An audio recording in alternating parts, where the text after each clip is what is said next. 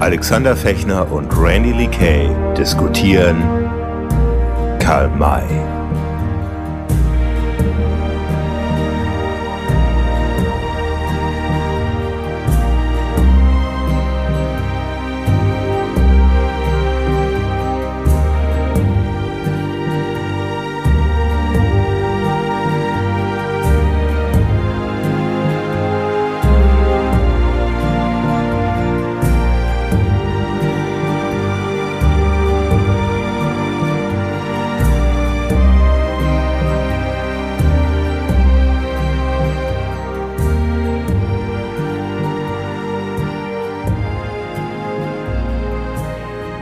Nun sehen wir sie endlich von Angesicht zu Angesicht, die schon fast legendären Blutsbrüder Old Shatterhand und Winnetou.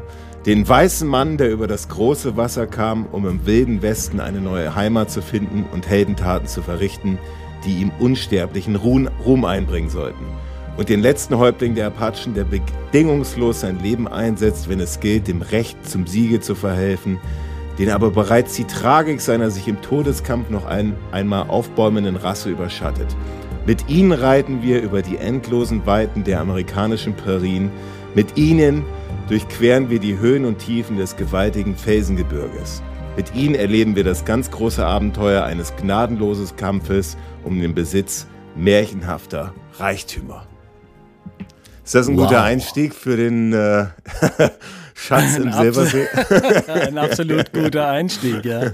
Also der Sprecher im Schatz vom Silbersee, der kriegt es ein bisschen äh, we mit weniger Stocken hin, aber natürlich, okay. wenn das der Alex sagt, äh, dann der hat es, der hat es wahrscheinlich auch, noch mehr. Ja, aber der hat es wahrscheinlich auch 200 Mal eingesprochen und das 200. Mal haben sie genommen.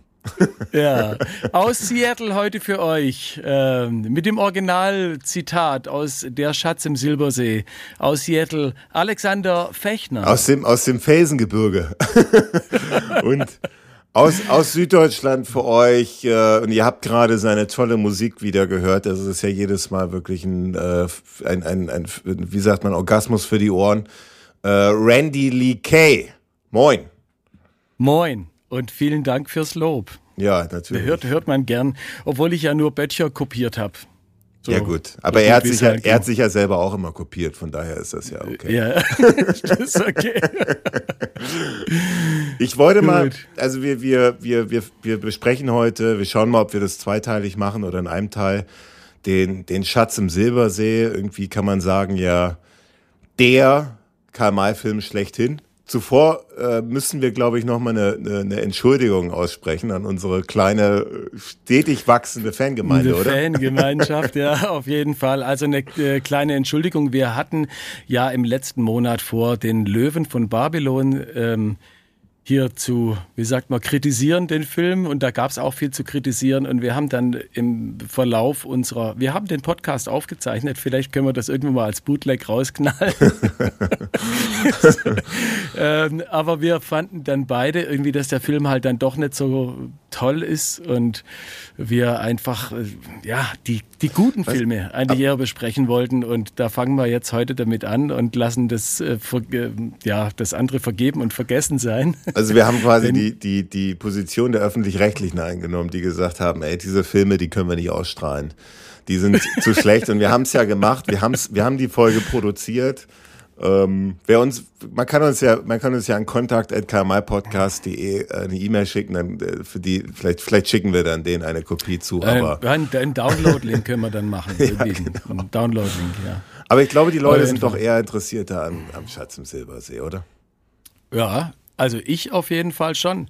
Denn äh, schon wenn man jetzt äh, die beiden Vorgängerfilme gesehen hat, äh, die ja beide im Orient spielen und jetzt mit Schatz im Silbersee, das ist der erste Film, der ja in der ähm, amerikanischen Umgebung spielt.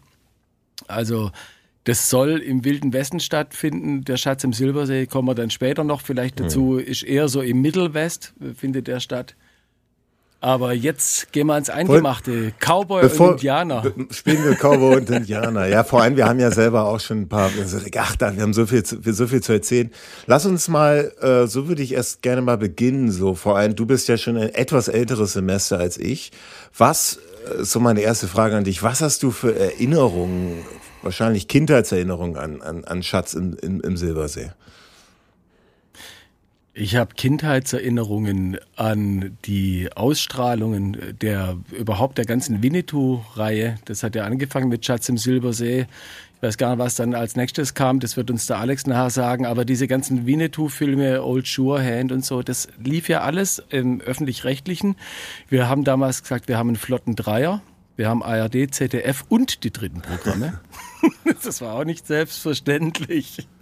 Und da lief es halt hin und ähm, ab und an. Und schon als sechs-, siebenjähriger habe ich das äh, also mitbekommen. Da waren die ja noch knackfrisch. Ja. Mhm. Bin Jahrgang 1966. Ähm, in der Zeit, wo ich geboren wurde, wurden die geilsten Filme gedreht. 65, 66. Naja, und, gut. Ja, äh, ja. Also da ging es ja, ja, eigentlich schon so ein bisschen so, so ein bisschen den Bach herunter, ne? So mit den Kamal-Filmen. Ähm, aber du hast, du meinst wahrscheinlich so ein bisschen die, die Ausstrahlung, oder? Ja, ich meine, die Ausstrahlung, ja. das, das lief ja jedes Jahr wieder so um Weihnachten rum, liefen die. Und ja. dann äh, durften wir so als Kinder, wenn die Eltern sich das reingezogen haben, um äh, nach der Tagesschau, mhm. haben wir dann halt damit reingespiegelt. Und das war natürlich schon äh, Wahnsinn. Das hat die Liebe zu diesen Filmen sicherlich äh, erweckt. Und vor allem ähm, wird mit dem Schatz im Silbersee jetzt mal ein ganz anderer Western auch eingeführt, weil wir, wir davor aus den 50er Jahren. Wir werden auch gleich dazu kommen, warum das so ist, aber aus den 50er Jahren kennen wir ja noch so aus der damaligen Zeit diese, diese John Wayne Western, ne? Die ja, ja. auch wirklich teilweise Gut, teilweise nicht so toll, teilweise genial. Also ich habe ja, mir Also ich bin ein absoluter John Wayne Fan ja. und wir eigentlich beide, gell? Vielleicht machen wir da auch Ja, es wird ich, ich finde, ich finde die ich finde diese amerikanischen Western natürlich klasse. Aber, aber auch nicht jeden. Also ich finde jetzt von John Wayne, da gibt es schon ein paar richtige Ausrutscher. Ne? Aber ja, vor allem handlungsmäßig. Gut, da wollen wir jetzt nicht drauf eingehen. Aber es gibt halt äh, The Four Sons of, äh, wie heißt sie, Elder. Die, ja. also Wahnsinn. Red River ist schon Wahnsinn. Ja. Super, super. Ja, Film, Aber lass uns, lass uns doch mal jetzt beginnen. Also wir haben ja jetzt die zwei Karl-May-Filme, die wir, also einen haben wir nur besprochen, den anderen ja bekanntermaßen nicht. Beziehungsweise haben wir besprochen, aber werden wir nicht veröffentlichen. die, die Sklavenkarawane und der Löwe von Babylon. Und jetzt kommen wir zu der ganz neuen Reihe. Genau, und warum neu? Weil diese Filme natürlich auch nicht, die, die hatten so, ja, so geschäftlich, haben das eingespielt, was sie gekostet haben, einen Tick mehr. Waren jetzt aber auch nicht so ein wirklicher Erfolg. Und das, was man sich vorgestellt hat, so dass man jetzt eine große Karl-May-Welle startet und so, das ist wirklich, äh, ist leider den, die Hose, in die Hose gegangen, kann man sagen. Bis ein Produzent namens Horst Wendland, ja, dass der. Jetzt kommen wir zum Thema. Übrigens, wenn du Horst Wendland mal bei Google eingibst und dir Bilder anguckst, du siehst nur ein ein Menschen, der hat immer entweder eine Zigarette oder ein Bier in der Hand oder beides. Musst du mal echt machen, oder? Äh, das ist wirklich der Wahnsinn. Der, der, das muss ein ja, ziemlich starker Trinker gewesen sein, ja. ja. Der, also vor allem äh, der Drehbuchautor hat gewechselt auch. Und hm. ich wollte dich eh fragen, du bist ja der, der, der große Kenner, was das angeht. Also der Drehbuchautor, finde ich, hat, äh, also Harald G. Peterson heißt er. Komm mal. Ich habe mal, ja. ja, also dass der dabei war und der Wendland. Wie hat der Wendland das alles äh, organisiert? Ich, Wie ich, hat er das neu ja. organisiert? Ich mache da, ich mach da eine Kurzfassung draus. Also ich, ich, ich, wir müssen mal gucken, weil wir, wir haben ja so viele neue Figuren hinter den Kulissen ähm, Schauspieler, Produzenten, die wir einführen. Wir können jetzt nicht über alle die Bio, deswegen gucken wir, dass wir nur so die, die, die Top raussuchen und dann vielleicht über, über Ralf Wolter, über Sam Hawkins vielleicht in einen der, der kommenden Filme ein bisschen tiefer drauf eingehen. Aber mhm. über Horst Wendland, ich glaube, das müssen wir jetzt machen. Also der war im Zweiten Weltkrieg äh, Kriegsgefangener.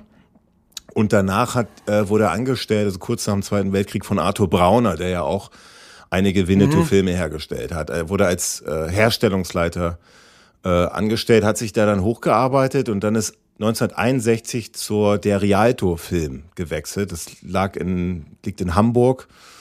Und diese Rialto Filme, die haben diese Edgar Wallace Serie begründet. Und das, mhm. da habe ich jetzt nicht so viel. Ich habe da fünf, sechs Filme gesehen, die haben mir auch gut gefallen. Da war auch Klaus Kinski also, zu sehen.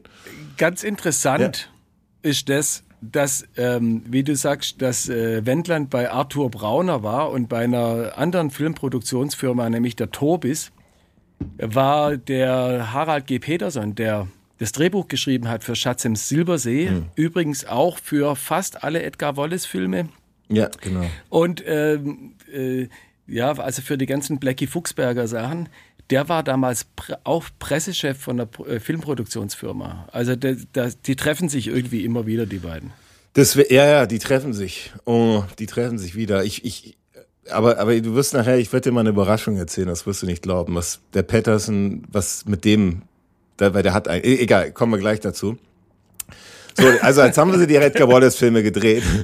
Jetzt haben sich aber, ich weiß nicht, kennst du den Gründungsmythos von Winnetou? Hast du, weißt du, wieso die sich nochmal entschieden haben, nochmal Karl May in Angriff zu nehmen? Äh, du meinst jetzt filmisch gesehen oder? Filmisch gesehen, warum Horst Wendland gesagt hat, so er verfolgt jetzt nochmal das Ziel, noch mal, doch nochmal Karl May zu probieren, weil das ein bisschen als unverfilmbar eben galt.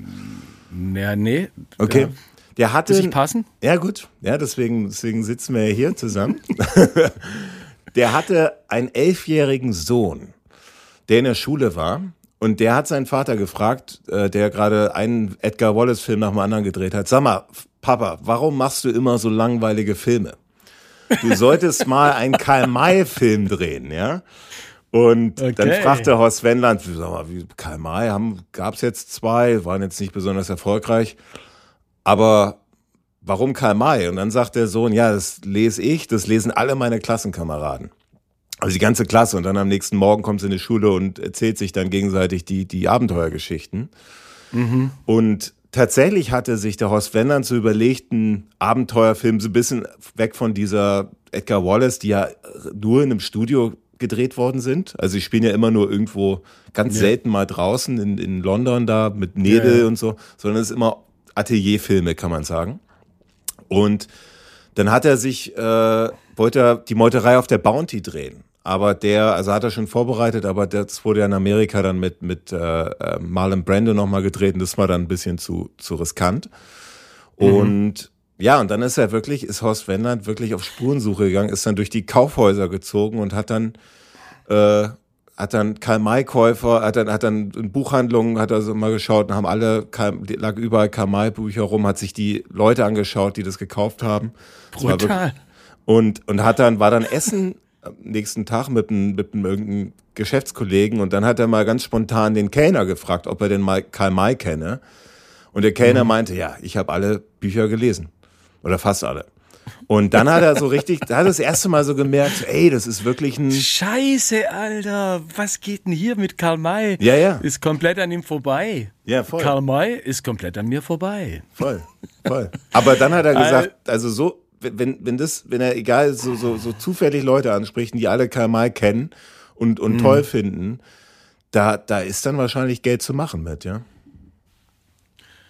Ja, mancher hat es nur wegen Geld gemacht wahrscheinlich, das kann ich mir fast nicht vorstellen. Also, was man auf jeden Fall spürt, okay, der, der, der Wendland, der hat äh, dann angefangen, hat der das initiiert, die Sache? Ja. Also es war wirklich, es ging von Wendland eben aus, von dem Sohn. Und, und er hat sich dann quasi, die, äh, der, Wend, der Horst Wendland hat sich dann seine Mitarbeiter zusammengesucht. Ja, der hat ja, also er hat sich dann seine also der hat sich dann halt seine Finanziere gesucht, also seine Finan und das war dann die Konstantin Film, die gibt's ja heute auch noch. Mhm. Ähm, die hat dann zwei Millionen zugeschossen. Der Film sollte ungefähr 3,5 Millionen D-Mark kosten. Das ist schon für die damalige Zeit, für einen deutschen Film, so auch nicht, nicht weit nach dem Zweiten Weltkrieg ja schon eine, echt eine sehr stolze Summe, ja. Also es war ein, mhm. ein riskantes Unternehmen, aber der Horst Wendland, das muss ein Typ gewesen sein. Also wenn man sich da mal auch so ein paar Interviews anguckt, das muss unglaublicher Menschenfänger gewesen sein. Deswegen wahrscheinlich hat er yeah. mit dem Geschäftsführer von Konstantin irgendwie eine Nacht durchgesoffen oder so. Und, okay. und ja, so ging es. Also das gibt da ja diese passt Leute. Das Bild mit der Zigarette und der Bierflasche. Ja, ja, ja. Und ich glaube, und dann hat er sich da so so nach und nach äh, äh, da da da das Geld da zusammengesucht. Und jetzt gab es natürlich noch ein bisschen das Problem mit den Rechten, ja. Ähm, mhm. Der, der, also es gibt ja so eine, so eine, so eine Schutzfrist, die gibt's ja, glaube ich, immer noch, dass man, also die Rechte verfallen 50 Jahre, nachdem irgendein Werk erstellt worden ist. Ich glaube, das ist ja in der Musik ähnlich, ja. In der Musik ist es so, im ja. Film kenne ich mich nicht aus. Ja, im Buch. Also im Buch ist das aber auch so. Und die Schutzfrist der Karl-May-Romane ist 1962, also eines Karl-May-Romans 1962 erloschen. Also 1912, das sind genau äh, 50 Tage nach, äh, nach Karl Mays Tod. Genau. Der ist ja 1912 gestorben. Ja? Also genau diese 50 Jahre. Genau. In der Zwischenzeit seine Witwe und der Fesefeld äh, mit der Gründung vom Karl May Verlag natürlich ziemlich viel Geld verdient haben. Stimmt, ja, ja. Und mit denen hat er sich dann aber auch zusammen, der hat gesagt, okay, jetzt könnte ich natürlich einfach so diese Schutzfrist umgehen, oder nicht umgehen, aber einfach jetzt sagen, okay, jetzt nutze ich das aus. Aber er hat gesagt, also der, der war so ein echt smarter Typ. Der hat ja gesagt, so jetzt muss ich mal, ich, ich will damit nicht nur einen Film drehen, sondern ich will wirklich ja. eine ganze Welle lostreten. Ja. Und dazu. Und das, ja. hat, das merkt man auch.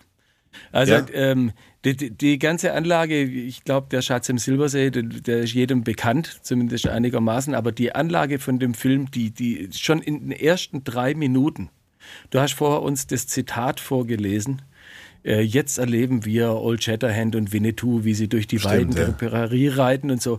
Also ähm, da, schon im ersten Satz ja, wird quasi gesagt, hey Jungs, das geht jetzt eine ganze Weile weiter. Wir, wir werden sie erleben. Stimmt. Ja. Nicht nur in ja. dem einen Film, sondern äh, äh, weiter. Und wir kommen mal später noch zu den anderen Figuren. An denen merkt man auch, die sind für die Ewigkeit angelegt. Also zumindest für fünf, sechs, sieben, acht äh, Filme. Stimmt, ja, nee, hast äh, du, ja. Stimmt. Und da hat der, der Drehbuchautor, jetzt kommen wir wieder zum Petersen. Ja, ich merke schon, du willst immer, immer wieder auf den Drehbuchautor zurück. Ja, weil, weil, weil, weil, weil er einfach genial aber, ist. Ja, ja, äh, ja. Ja gut, also mach du mal mit Wendland weiter, ich komme zum nee, Drehbuch. Nee, ich bin, wir, wir, kommen sofort zum Drehbuch, wir kommen sofort zum Drehbuch, aber dann können wir, und dann, dann werde ich dich schocken, das wirst du sehen. Ähm, okay. Also er hat dann, er, er, hat dann eben, also er hat dann gesagt, okay, wie du, ne, wir wollen das ein bisschen längerfristig aus und dazu brauche ich einen Exklusivvertrag, weil dadurch, mhm. dass eben diese mhm. Schutzfrist mhm. auserloschen ist, kann ja jeder mit diesen Figuren auch machen, was er will. Dann hat er aber irgendwie, wie jetzt genau rechtlich ist, weiß ich nicht, aber dann hat er gesagt, jetzt setze ich mich mit dem Karl Verlag zusammen und dann haben die einen gemeinsamen so einen Exklusivvertrag da ausgehandelt. Also da durften jetzt auch zum Beispiel nicht mehr die Karl-May-Festspiele, die es ja damals schon gab, so Bad Segeberg, Elsbe und so weiter, mhm. die durften dann auch kein Winnetou mehr machen. Das war wirklich eine rein exklusive Angelegenheit von, von äh, äh Horst Wendland dann, der sich das, der sich das gekauft hat, ja. So, Jetzt kommen wir endlich zu dem Drehbuch. willst du, willst du, willst du was dazu erzählen? Ja, gut, ich habe ja immer meine Einwürfe schon gemacht, was das angeht. Ähm, also der. Also ja. ich habe mir auf jeden Fall den Petersen äh, mal ein bisschen äh, reingezogen. Also ich habe überhaupt schon mal das Drehbuch. Ich bin ja jetzt jemand, der im Gegensatz zu dir die Bücher kennt. Ja, genau. Das würde mich jetzt mal interessieren. Wo liegt der Unterschied äh, Film und also, Buch? Grob. grob. Der Peterson ist mit dem Drehbuch zu dem Schatz im Silbersee sehr dicht, also dichter wie in allen anderen späteren Verfilmungen an der Handlung dran geblieben. Das mhm. muss man schon mal sagen. Natürlich ist der Schatz im Silbersee eine Wahnsinnserzählung. Die gehört ja zu den Jugenderzählungen von Karl May, eine relativ frühe Erzählung und die ist brutal umfangreich.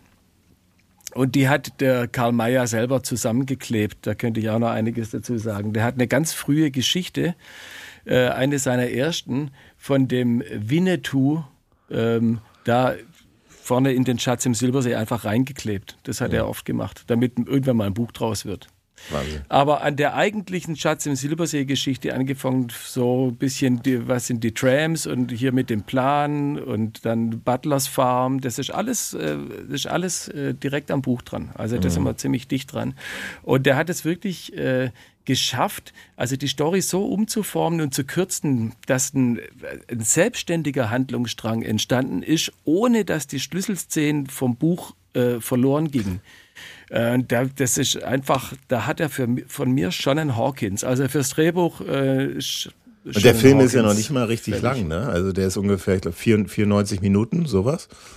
Mhm. Ähm, also schon geil gemacht. Oder, oder, also ja. der hat wirklich die, der, die, die Sachen, also wir kommen nachher zu der Szene am Felsen, die geht im Buch bestimmt 40, 50 Seiten lang. Die hat er quasi auf eine Minute, anderthalb Minuten im Film so zusammengeschrieben, dass die Handlung nicht verloren geht Und er sich da aber nicht lang aufhalten muss, weil sie einfach nicht so viel Zeit hatten für den Film. Ich muss Und mich- ich finde, er hat eine gute Länge. Ich muss mich nochmal korrigieren übrigens, also 110 Minuten. Ich habe, aber da gibt's verschiedene 110. Versionen. Da gibt's verschiedene Versionen, aber Ja, interessiert. gut, okay. aber es wird einem nie langweilig in dem Film.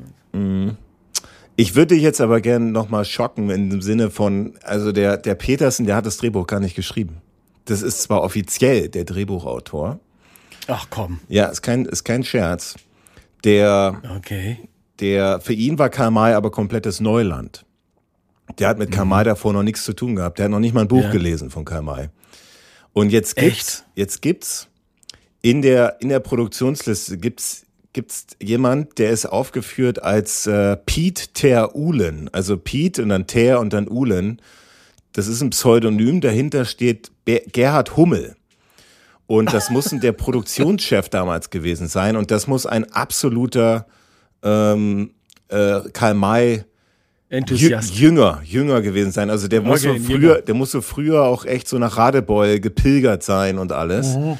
Und er war der, der das eigentliche Drehbuch geschrieben hat. Der war, warum auch immer, wahrscheinlich hat Petersen das so ein bisschen mehr, weil der mehr, mehr, mehr Erfahrung hatte mit Film, vielleicht so ein bisschen mehr zusammengestaucht. Ja, also ich meine, wenn du hast ja mal ein Drehbuch gesehen, wie das aussieht, da muss man schon eine Klar. Ahnung vom Film haben. Ja, Und ja. äh, ich kann mir gut vorstellen, dass der, äh, der mit dem unaussprechlichen Namen, Gerhard Hummel. sag ihn nochmal. Also der, der, der Pseudonym ja, ist der, Piet. Der Hummel, dass der quasi so die, die, die, die Szenenabfolge und das, was er da drin an Dialogen haben will, vielleicht und so schon mal äh, das alles hatte.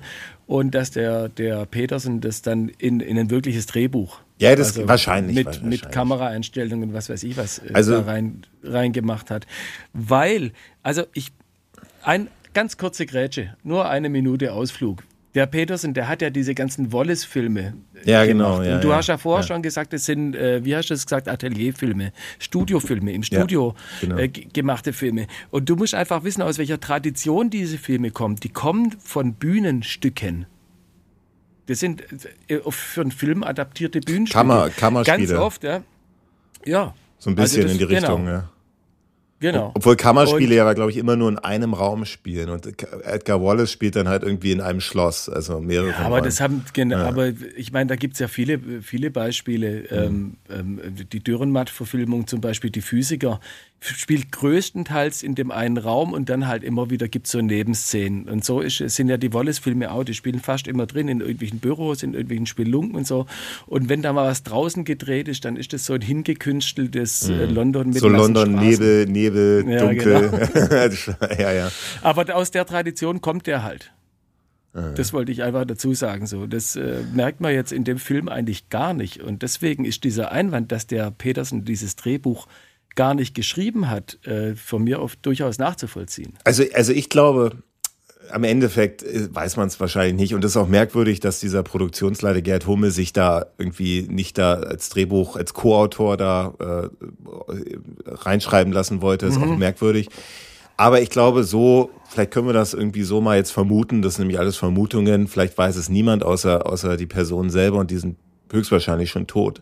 Ja. Wahrscheinlich hat Gerhard Hummel, dadurch, dass er eben dieser Karl-May-Fan war, der hat eben wohl, der hat wohl eng mit dem Karl-May-Verlag sogar zusammengearbeitet. Also der hatte da Kontakte rein und während er quasi dieses Exposé oder dieses, diesen vielleicht einen ersten Drehbuchentwurf geschrieben hat, da hat er, weil er sich so gut auskannte mit dem Buch, mit Karl May, hat er sich versucht, so eng wie möglich an die Vorlage zu halten. Und, und dann hat wahrscheinlich der Petersen das in so ein, in so ein richtiges Filmdrehbuch äh, gebracht, ja. Ja, so, so Ja. Würde ich auch vermuten. Ja, auf jeden Fall. Dann Interessant, was du alles weißt. Mein Gott, Ja, da siehst- lernt man ja noch richtig was. lernen wir noch mehr als, äh, ja, okay. So, jetzt kommen wir aber noch mal zum, zum, zum Regisseur. Und ich bin vor allem natürlich auch gespannt, was, was wir, ach, du, du, du mit da, also ich würde mal deine geografischen, das wirst du mit deinen geografischen Kenntnissen ja wieder kompensieren dann, weil wir werden ja gleich mal drüber sprechen, wo das alles spielt und wo das vor allem auch gedreht worden ist. Ich würde noch mal ganz gerne was zu dem äh, Regisseur sagen, Harald Reiner, der ja auch mehrere äh, äh, Filme äh, gedreht hat von, von Karl May. Der war tatsächlich auch schon vor Karl May relativ erfolgreich. Ähm, also in den 50ern kann man sagen, war er so einer der erfolgreichsten Regisseure des deutschen Films. Und übrigens, der hat, der hat in den Nachkriegs, das ist echt witzig, der hat, das ist schon Geschichte. Also der hat wohl, der war Hersteller von Hausschuhen in den Nachkriegsjahren. der, der, der gute Harald-Schuh. Ja, genau. Sie wissen ja, äh, Reinlichkeit fängt mit Reindl an.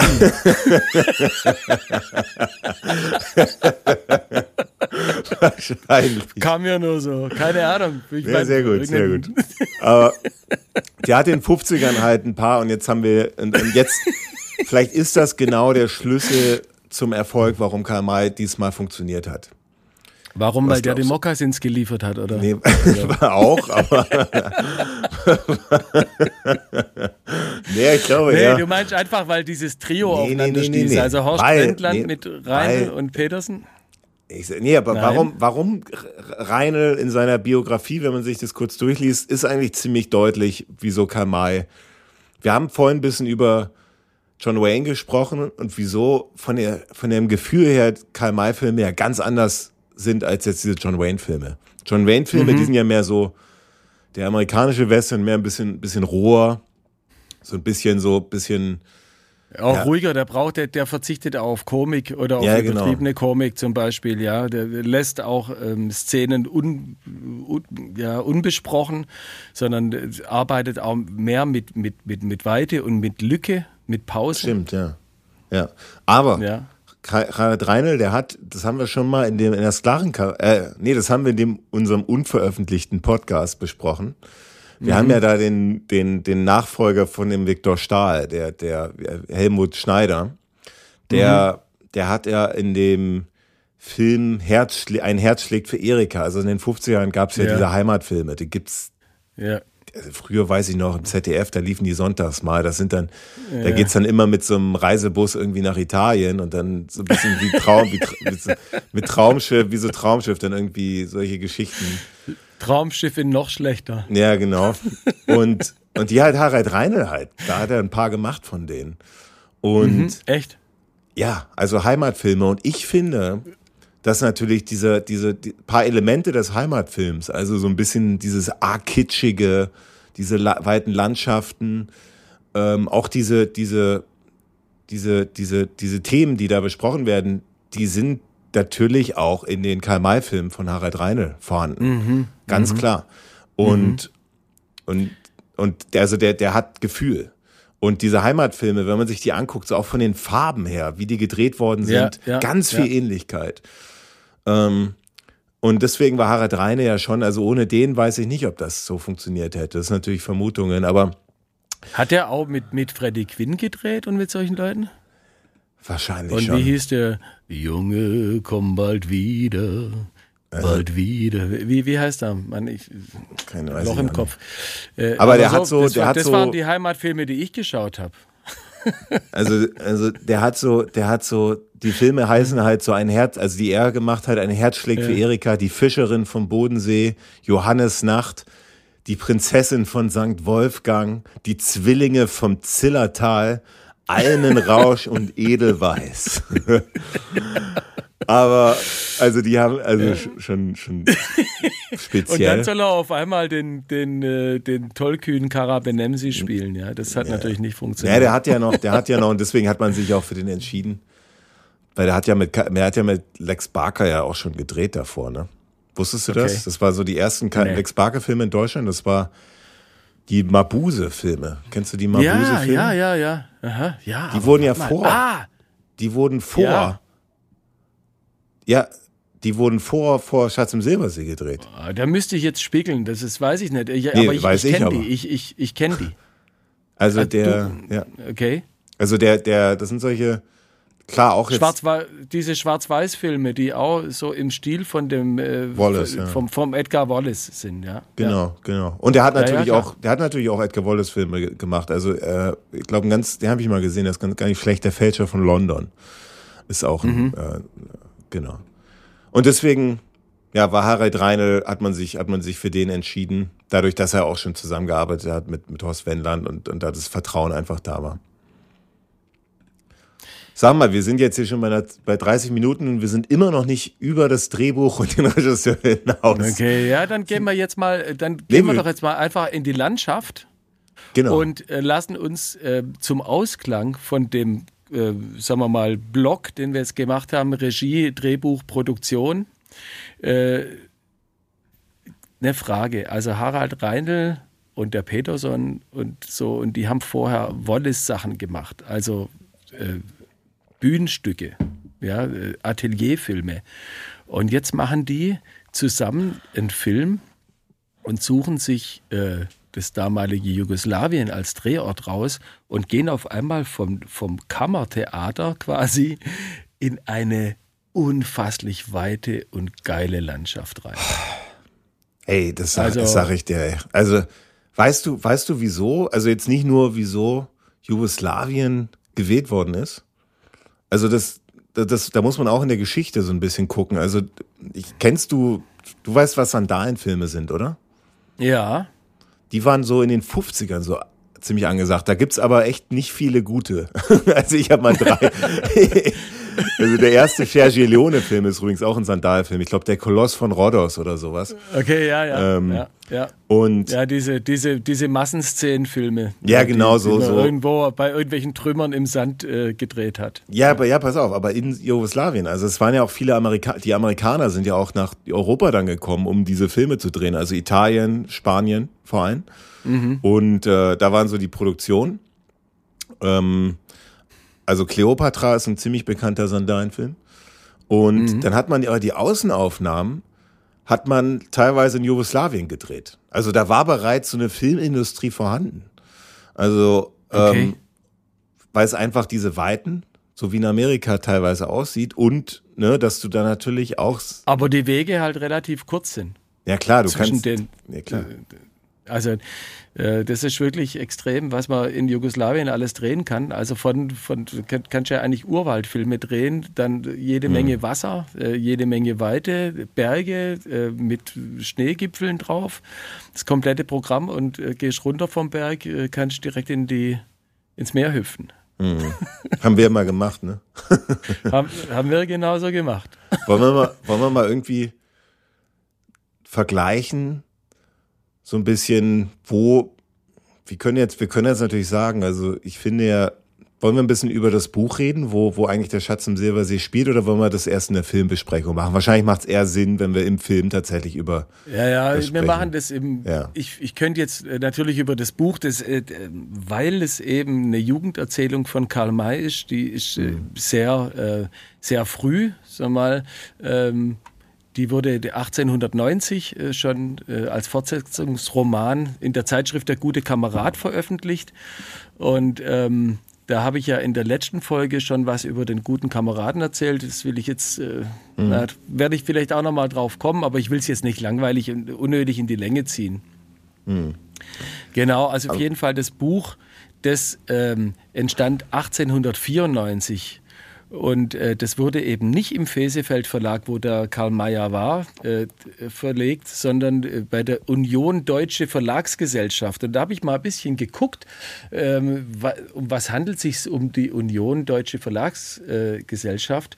Und da ist ein gewisser äh, Wilhelm Spemann mhm. drin, der in Stuttgart hier bei mir seinen, seinen Verlag hatte und damals schon diesen guten Kameraden rausgab. Mhm. Und der fand das wahrscheinlich so geil, dass er zum Karl May gesagt hat, du, ähm, komm, lass uns da ein Buch draus machen. Dann hat der Karl da noch ein bisschen dran rumgepfuscht und vier Jahre später, äh, schwuppdiwupp, war halt ein Buch da und das war halt eins der erfolgreichsten. Mhm. Und, ähm, und wo spielt ja. das? Also das ist ja so ein bisschen die Frage, oder wollen wir, wollen wir das einfach, wie gesagt, mein Vorschlag, ha. vielleicht machen wir das, machen wir das später, weil ich würde gerne diese, Jugoslawien, Amerika diese Vergleiche anstellen. Also warum, mhm. warum die sich für Jugoslawien entschieden haben. Natürlich, weil es auch günstiger ist, als ein Filmteam nach Amerika zu bringen. Aber einfach also, auch, ja. was man was man sagen kann, das, das, das Original spielt also nicht im wilden Westen, sondern ein bisschen äh, ein bisschen nördlicher. Ich meine, ähm, äh, in dem Indianerterritorium, äh, das heißt heute, das weiß ich gar nicht, äh, südlich von südlich von Kansas und jetzt geht mein Telefon los. Mhm. So was Peinliches aber auch. Du. Nein, das kann passieren auch bei äh, so Podcast-Neulingen ja. wie wir welche sind? Genau, ich habe eigentlich gedacht, ich hätte es ausgeschaltet. Das wollte ich dort die, die geile Story erzählen. Mein Gott, ja. Also, sagen wir mal, von Kansas, Colorado. Äh, Kansas ist ja ziemlich, äh, ziemlich äh, flach. Ich war jetzt nicht direkt in Kansas, aber ich, ich war in Missouri, ich habe da Freunde. Und das sieht äh, relativ ähnlich aus. Auch so diese Rolling Prairies, also da geht es hoch und runter und hoch. Aber halt auch keine, also keine, keine Felsen, ne? Sondern einfach nee, nur. Ja. Also es ist unglaublich und das, das geht über, über Ewigkeiten. Ja. Da mhm. kommt irgendwie mal so ein kleines Wäldchen und dann kommt mal ein Seechen und oder ja und äh, also das ist eine brutale Landschaft, aber sie ist eigentlich so im Großen und Ganzen flach. Mhm.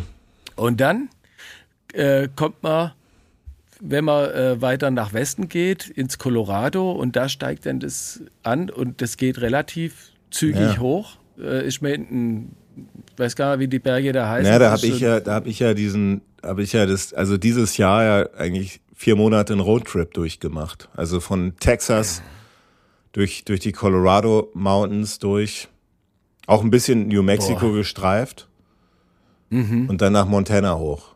Aber das spielt War ja. Schon Santa Fe? Ja, ja, klar, klar. Es ist wirklich, ja, es ist schon. Also New Mexico ist so ein bisschen also Texas ist ja sowas, was viele immer denken. Texas sieht so ein bisschen aus wie so ein bisschen, das ist so dieses, dieses wüstige Cowboy, äh, Ding, also so, so Landschaft. Aber eigentlich ist das nicht so der Fall. Eigentlich ist Texas ein sehr, sehr grüner Staat. Sehr grün, vor allem im Süd, ähm, im Südwesten vor allem, ja, oder? Genau, genau. Also ja, total. So ja. um Dallas rum ist ja dann doch ein bisschen sandig und flach und. Ja, ein bisschen, aber so, so aber es ist jetzt nicht so wie, wie man sich so vielleicht so manchmal so in so Western gesehen hat und sich das da vorstellt. Sondern das beginnt eher so in New Mexico, da gibt's schon richtige, diese, ne, da gehen wir schon so richtig in diese, diese Felsformationen, die wirklich atemberaubend sind äh, und mhm. so, so wirklich, wirklich eine, eine also sagenhafte, sagenhafte Landschaft. Also diese Weiten, das kannst du auch nicht vergleichen mit irgendwas in Europa. Ähm, nee, das ist. Ich habe das, ich war ja in Arizona, ich habe ja einen Freund, einen Mark dort. Mhm. Und ähm, wir werden uns ja dieses Jahr, äh, nächstes Jahr auch sehen. Dort, ja, klar. Machen wir einen kleinen, kleinen Mal, machen wir einen kleinen Winnetou-Trip. Erzählen wir natürlich ja. auch davon. Und da kommt man natürlich dann auch, wenn man jetzt in Arizona in dieser weiten Ebene, wo Phoenix äh, liegt, ja, und dann langsam so nordöstlich in die Mountains hochfährt und immer weiter hochkommt und diese weiten Täler zwischen diesen Gebirgszügen mhm. sieht zum ersten Mal. Also das ist, da haut da haut's einen wirklich aus den Stiefeln. Wenn man so das Richtung Flex so fährt, ne? riesengroß, ja. ja. ja. Nee, äh, äh, weiter im Osten waren wir da, aber Richtung Flagstaff ist auch geil. Da geht es dann halt auf die Ebene hoch, aber, ja. da, aber äh, Wahnsinn. Aber jetzt kommen wir wieder nach Jugoslawien ganz kurz zurück da gibt es das alles ja zumindest so, dass man das filmisch darstellen kann. Mhm. Also wenn man dann natürlich dasteht, wo sie es gedreht haben und sich einmal im Kreis rumdreht, dann wird man relativ schnell feststellen, oh, äh, die Steppe, die geht ja nur in die eine Richtung, in der anderen. Ja, oder, oder diese, oder, oder da, wo der Schatz im Silbersee, diese, dieses, diese Stadt, die da, diese Westernstadt, die da aufgebaut worden ist, ziemlich am Anfang vom Film, wo der Castle Pool reinläuft, ne? Und diesen, mhm. und den, den, diesen, diesen Schmetterling da sucht ähm, diese Westernstadt, die sieht ja schon ganz gut aus, aber die ist direkt äh, du hast halt in Kroatien nicht diese richtigen Weiten, die es in Amerika gibt, weil diese Westernstadt, die sieht echt toll aus. Im Hintergrund ja die, mhm. die Felsformer, diese, diese Felsen. Aber das mussten die, um ein bisschen Weite herzustellen, direkt am Wasser drehen. Also wenn du sich, wenn du die Kamera umgedreht hättest, hast, da wirst du direkt am, am Meer. Ähm, weil, ja, weil ja, klar. die wollten diese Weiten herstellen, ging aber nicht mehr als jetzt so, wie sie es gemacht haben. Ja. Man musste halt. Also wir waren ja, wir, wir waren ja dort ähm, und äh, wir haben ja, ja, den, den Pecos äh, River, ich weiß gar nicht, wie, wie heißt der Fluss da? Zemanja, äh, also meinst du den? Der, ja, der, der, der Winnetou-Fluss. Genau, der Winnetou-Fluss. Ja. Da haben wir drin gebadet. Da also gibt es legendäre Bilder. Ja. ja. Wollen wir die online genau. stellen? Er nicht, nee. oder? nee, auf keinen Fall. Ja, wenn man sich jetzt also mit, mit dem Rücken zu dem Fluss stellt und, mhm. und auf die Berge schaut, dann hat man genau das, wo, wo diese ganzen Reiterszenen äh, im, im Schatz im Silbersee stattfinden. Das ist hinten das Bergmassiv und dann eine ziemlich lange, ich würde sagen so 10, 15 äh, Kilometer lange Ebene, bevor es dann hochgeht. Und da haben die nahezu, also diese ganzen Butler-Farm-Geschichten und so. Also du, also wir haben, ähm, also Jugoslawien, heutigen Kroatien, das ist so alles in der Nähe von Starigrad Paglenica. Und da gibt es eben ja, diese. Also, das ist so die Höhe von Sadar, davon ja. vielleicht 50 äh, bis knapp 100 Kilometer nördlich oder auch ähm, ähm, östlich, wenn es ja. dann in, in, in die Berge reingeht. Das ist so die, also von Sadar, wenn man da eine, äh, so ein 100 Kilometer langes Seil nimmt und da mal so, ein, so einen Kreis zieht ungefähr, da kommt man, glaube ich, an fast Hat's, alle Drehorte diese Gegend hat schon Charme, ne? aber so ein, so ein östlich, ja. also es gibt auch keine Sandstrände, sondern nur, nur Stein. So ein bisschen felsig alles, aber das hat schon so ein, so ein Ostcharme irgendwie so. Also immer wenn ich war jetzt schon ein paar Mal schon da. also ich, also ich bin da immer, also diese, die Landschaft ist natürlich, selbst für Leute, die schon echt viel gesehen haben, die, die ich da mitnehme, die sind immer noch den, den der, der, der haut den immer noch die Augäpfel raus, weil die einfach so, mm. weil die einfach so beeindruckt sind von dem, was die da sehen und, ähm, ja, dann gibt's ja noch diese Schlucht, die, da, da spielt ja auch äh, Schatz im Silbersee und noch ja. viele andere auch. Das ist die, die, die Paglenica-Schlucht. Das ist so eine, ja, wie so eine Felsformation, die so zusammengeht. Also so, und dann ist da so, ein, genau, so eine kleine Schlucht drin. Ja, das ist so ein, so man, man sagt äh, in der Geografie, glaube ich, V-Tal dazu. Also ein stark ausgeprägtes V-Tal und in der Mitte äh, von dem V-Tal, also unten genau. in dem V, da geht ein kleiner äh, Bach, Fluss, so ein Mittelding zwischen Bach und Fluss, so ein Creek, wird man vielleicht sagen, durch. Der ist meistens trocken Mhm. Außer wenn es halt Schneeschmelze gibt oder wenn es richtig regnet, dann ist der voll. Und nebendran geht dieser Dreckweg, kann man sagen. So zum Teil auf Stein, zum Teil auf Dreck irgendwie. Mittlerweile ist der zugewachsen. Das sind ja jetzt äh, 30 Jahre alte Fichten stehen darum. Das ist der Wahnsinn. Ne? Nadeln. Das ja. ist der Wahnsinn. Aber früher war das alles kahl. Sehen wir ja in der Eingangsszene, ne? Das ist ja alles, ja. alles kahl, ja. Genau. Wir waren dort, da waren schon Bäume. Ja. Aber diese markanten Felsen, die gibt es natürlich. Ja, dieser, dieser überhängende Felsen, wo die auf die Postkutsche warten. Und, äh, du, so. du, das ist, also wenn, also ich meine, das jeder, jeder Kamai, Winnetou, äh, Jünger, so wie wir welche sind, die waren natürlich alle schon da, aber du kannst da ja auch in demselben Hotel untersteigen, wo früher die Kamai-Filmmannschaft untergebracht worden ist. Mhm. Wir waren ja sogar im Zimmer, im Hotelzimmer von äh, Lex Parker genau. und Pierre Brice, ne? Also da steht noch das ja. Originalbett. Also zumindest ja. wollen die uns das glauben machen, dass das das Also. Ja, sonst gibt es ja keinen Eintritt, wenn, wenn die irgendwelche. Das hast du gut gesagt, da habe ich noch gar nicht drüber nachgedacht. Es kann schon sein, dass das ein Fake ist. Aber der hängt dann auch so, der hängt dann auch so in diesem, in diesem Hotel, also Winnetou und Chatterhand, also Pierre Brice und Lex Barker, die wurden neben diesem Hotel Allah, was immer noch steht, ist echt der Wahnsinn, so nach irgendwie mhm. 60 Jahren, die wurden mhm. in so einer, in so einer, ja, in so einem so einem separaten Hotelkomplex, also ja, ganz kleines das, heißt, das, so ein Ding. Das halt. ist ein zweistöckiges äh, eine Bretterbude. Sieht aus wie eine Bretterbude. Ja, das war halt damals so der schon nicht schlecht so, ne? Also vom Standard her. Und, und der hängt dann auch so, das ist jetzt halt so ein Museum, der hängt dann auch überall so Requisiten rum von den Kamal-Filmen, also so Revolver oder die, ne, die, die, der Kamera, dieser Kameraarm ähm, von, also diese, ne, womit die halt, wie heißen diese Dinger? Also da stehen Kran, so ganz viele. Dieser, dieser von, vom, Kran. vom Kamerakran da. Genau. Arm, ja. Genau, also da stehen ganz viele. ja, genau, der steht, da, da steht ein ganzer Kamerakran vor dem Gebäude rum. Genau. Ja, mit dem haben ja, die ja alle Kamalfilme gedreht. Also zumindest wollen, wollen die uns das glauben machen. Mhm. Dasselbe. Ja, das Ding, das sieht schon aus wie so ein, wie so ein Traktor aus den 50ern. So. Ja, klar. Aber aber das ist schon natürlich eine, eine Wahnsinn, Wahnsinnserfahrung, wenn man, wenn man ähm, Winnetou-Fan ist. Äh, da gibt's dann auch, wenn man da ein bisschen rumfährt, dann sind dann so Cafés, so halb zugefallene Cafés, die irgendwie manchmal aufhaben, manchmal nicht. Und da heißt das halt Winnetou-Café mit so einem, so einem schlechter Winnetou-Grafik drauf und kann man da irgendwie so ein bisschen Pizza essen oder was weiß ich. Aber das, das atmet schon wirklich Karl May da die Gegend. Also das ist schon. Ja, auf jeden Fall. Also wir waren ja auch zu einer Zeit, komischerweise war da immer wieder, wir waren auf dem Tudori Greve, also auf dem Winnetou-Felsen oben. Da Kommen waren wir, wir allein. Ja. Da ja. waren wir alleine. Ja. Das ist ja un unglaublich. Aber ich war da immer, ich war da immer alleine. Also ich war jetzt schon ein paar Mal oben. das ist, du, das ist halt nicht so für die Familie, weil was du musst da, also wir, reden da wahrscheinlich besser in den, weil der Film, der, der, der Berg, der kommt ja jetzt erst in den nächsten Film ja, vor. Ja, im, im, im Winnetou 1. Aber da musst du natürlich schon wirklich da echt an so einer Schlucht langfahren, äh, erstmal eine halbe Stunde und so, die auch ein bisschen ohne, ohne, Ab also Leitplanken, Leitplanken Weg. und dann noch ja. so, so diese, ne, das ist ja ein ehemaliges äh, Kriegsgebiet auch alles. Also man da ja oben nicht, ist ein Kriegsgebiet, ja. ja. Oben in, auf dem Berg. Und unten nicht? Äh, ging's los. Nee, unten nicht. Okay. Unten nicht. Richtung Zadazu nicht. Das hat sich nur, nur, oben noch in, weil das ist ja dann die Grenze zu Her, ähm, äh, Herzegowina darüber. Ja, ja. Bosnien. Ähm, da kommen wir dann nachher dazu. Also der Schatz im Silbersee, der Silbersee selber, der ist ja hart an der Grenze. Gut, das ist ja ganz so anders nochmal, ja. Das ist ja, ja, so weit ist das nicht. Das sind das sechs Stunden. Linie ist das. Boah, da musst halt, weil du halt viel außen drum rumfahren musst. Ja. Aber ja.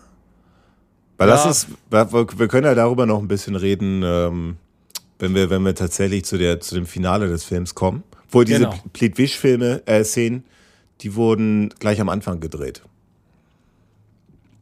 Die Blitzwitze. Ja, die Blitzwitze. So, ich spreche ja. das immer Blitzwitze äh, aus, wahrscheinlich falsch. Die äh, wurden. Wahrscheinlich fälschlicherweise. Also ich würde sagen, so Luftlinie, wenn ich das mal äh, hier von Plitwitze, mhm. das ist da 10 Kilo, vielleicht 150 Kilometer Luftlinie, vielleicht 200, aber mehr nicht. Aber das gibt halt nicht so viele Straßen, ne? deswegen, wie du sagst, musst du so äh, Umwege fahren. Ja. Also es sind schon fünf, sechs Stunden, glaube ich, von Sarigrad. Wir hatten das mal probiert. Das war dann schon nicht ganz ohne. Okay, also äh, als ich dort war äh, in Plitvice, das, äh, da gab es die neue Autobahn auch noch gar nicht. Mhm. Ich kann da jetzt nicht mitreden, wie, wie lange das jetzt dauert. Aber es war lang. Aber insgesamt Aber war keine das. sechs Stunden. Ja. Aber insgesamt okay. war natürlich schon auch diese. Also es war natürlich eine atemberaubende Landschaft, aber ähm, das hat dem Filmteam natürlich auch wirklich zu schaffen gemacht, weil du musst ja, um jetzt so einen Western zu drehen, du brauchst Pferde, du brauchst Unterkunft, du brauchst Verpflegung und so weiter und so fort. Deswegen mhm. dieser, dieser Transport des allem und diese ganze logistischen Herausforderungen, das muss schon wirklich brutal gewesen sein. Also wenn man sich auch diese Fotos von damals anguckt und so, das ist schon, da war mhm. ja auch irgendwie 40 Grad und alles. Als wir da waren, war ja auch super warm. Aber du siehst es auch im Film. Also der, wenn wir da über diese Pferdeszenen mhm. äh, nochmal reden wollen, dann machen wir das am besten, äh, wenn es äh, um die Butlers Farm geht, weil da siehst du wirklich, was die da für eine Höchstleistung vollbracht haben. Aber das ganze Team, damit, damit man sowas überhaupt abdrehen kann. Das muss ja. Wahnsinn gewesen sein, ja. Und dann noch in der Hitze. Mhm. Da kann es ganz schön warm werden. Ja, ja, ja. Und dann diese Grillen im Hintergrund und so, das ist schon wirklich eine, eine, tolle Atmosphäre. Wir können ja immer mal wieder so ein bisschen über, über, über die Landschaft, über unsere Eindrücke vor allem, äh, wir können ja immer wieder darüber, darauf zu sprechen kommen. Wollen mhm. wir, also jetzt haben wir Drehbuch, jetzt haben wir Regisseur, Produzent, irgendwann müssen wir auch mal zu den Schauspielern kommen, ne? Musik, wollen wir ja. nochmal Musik machen oder?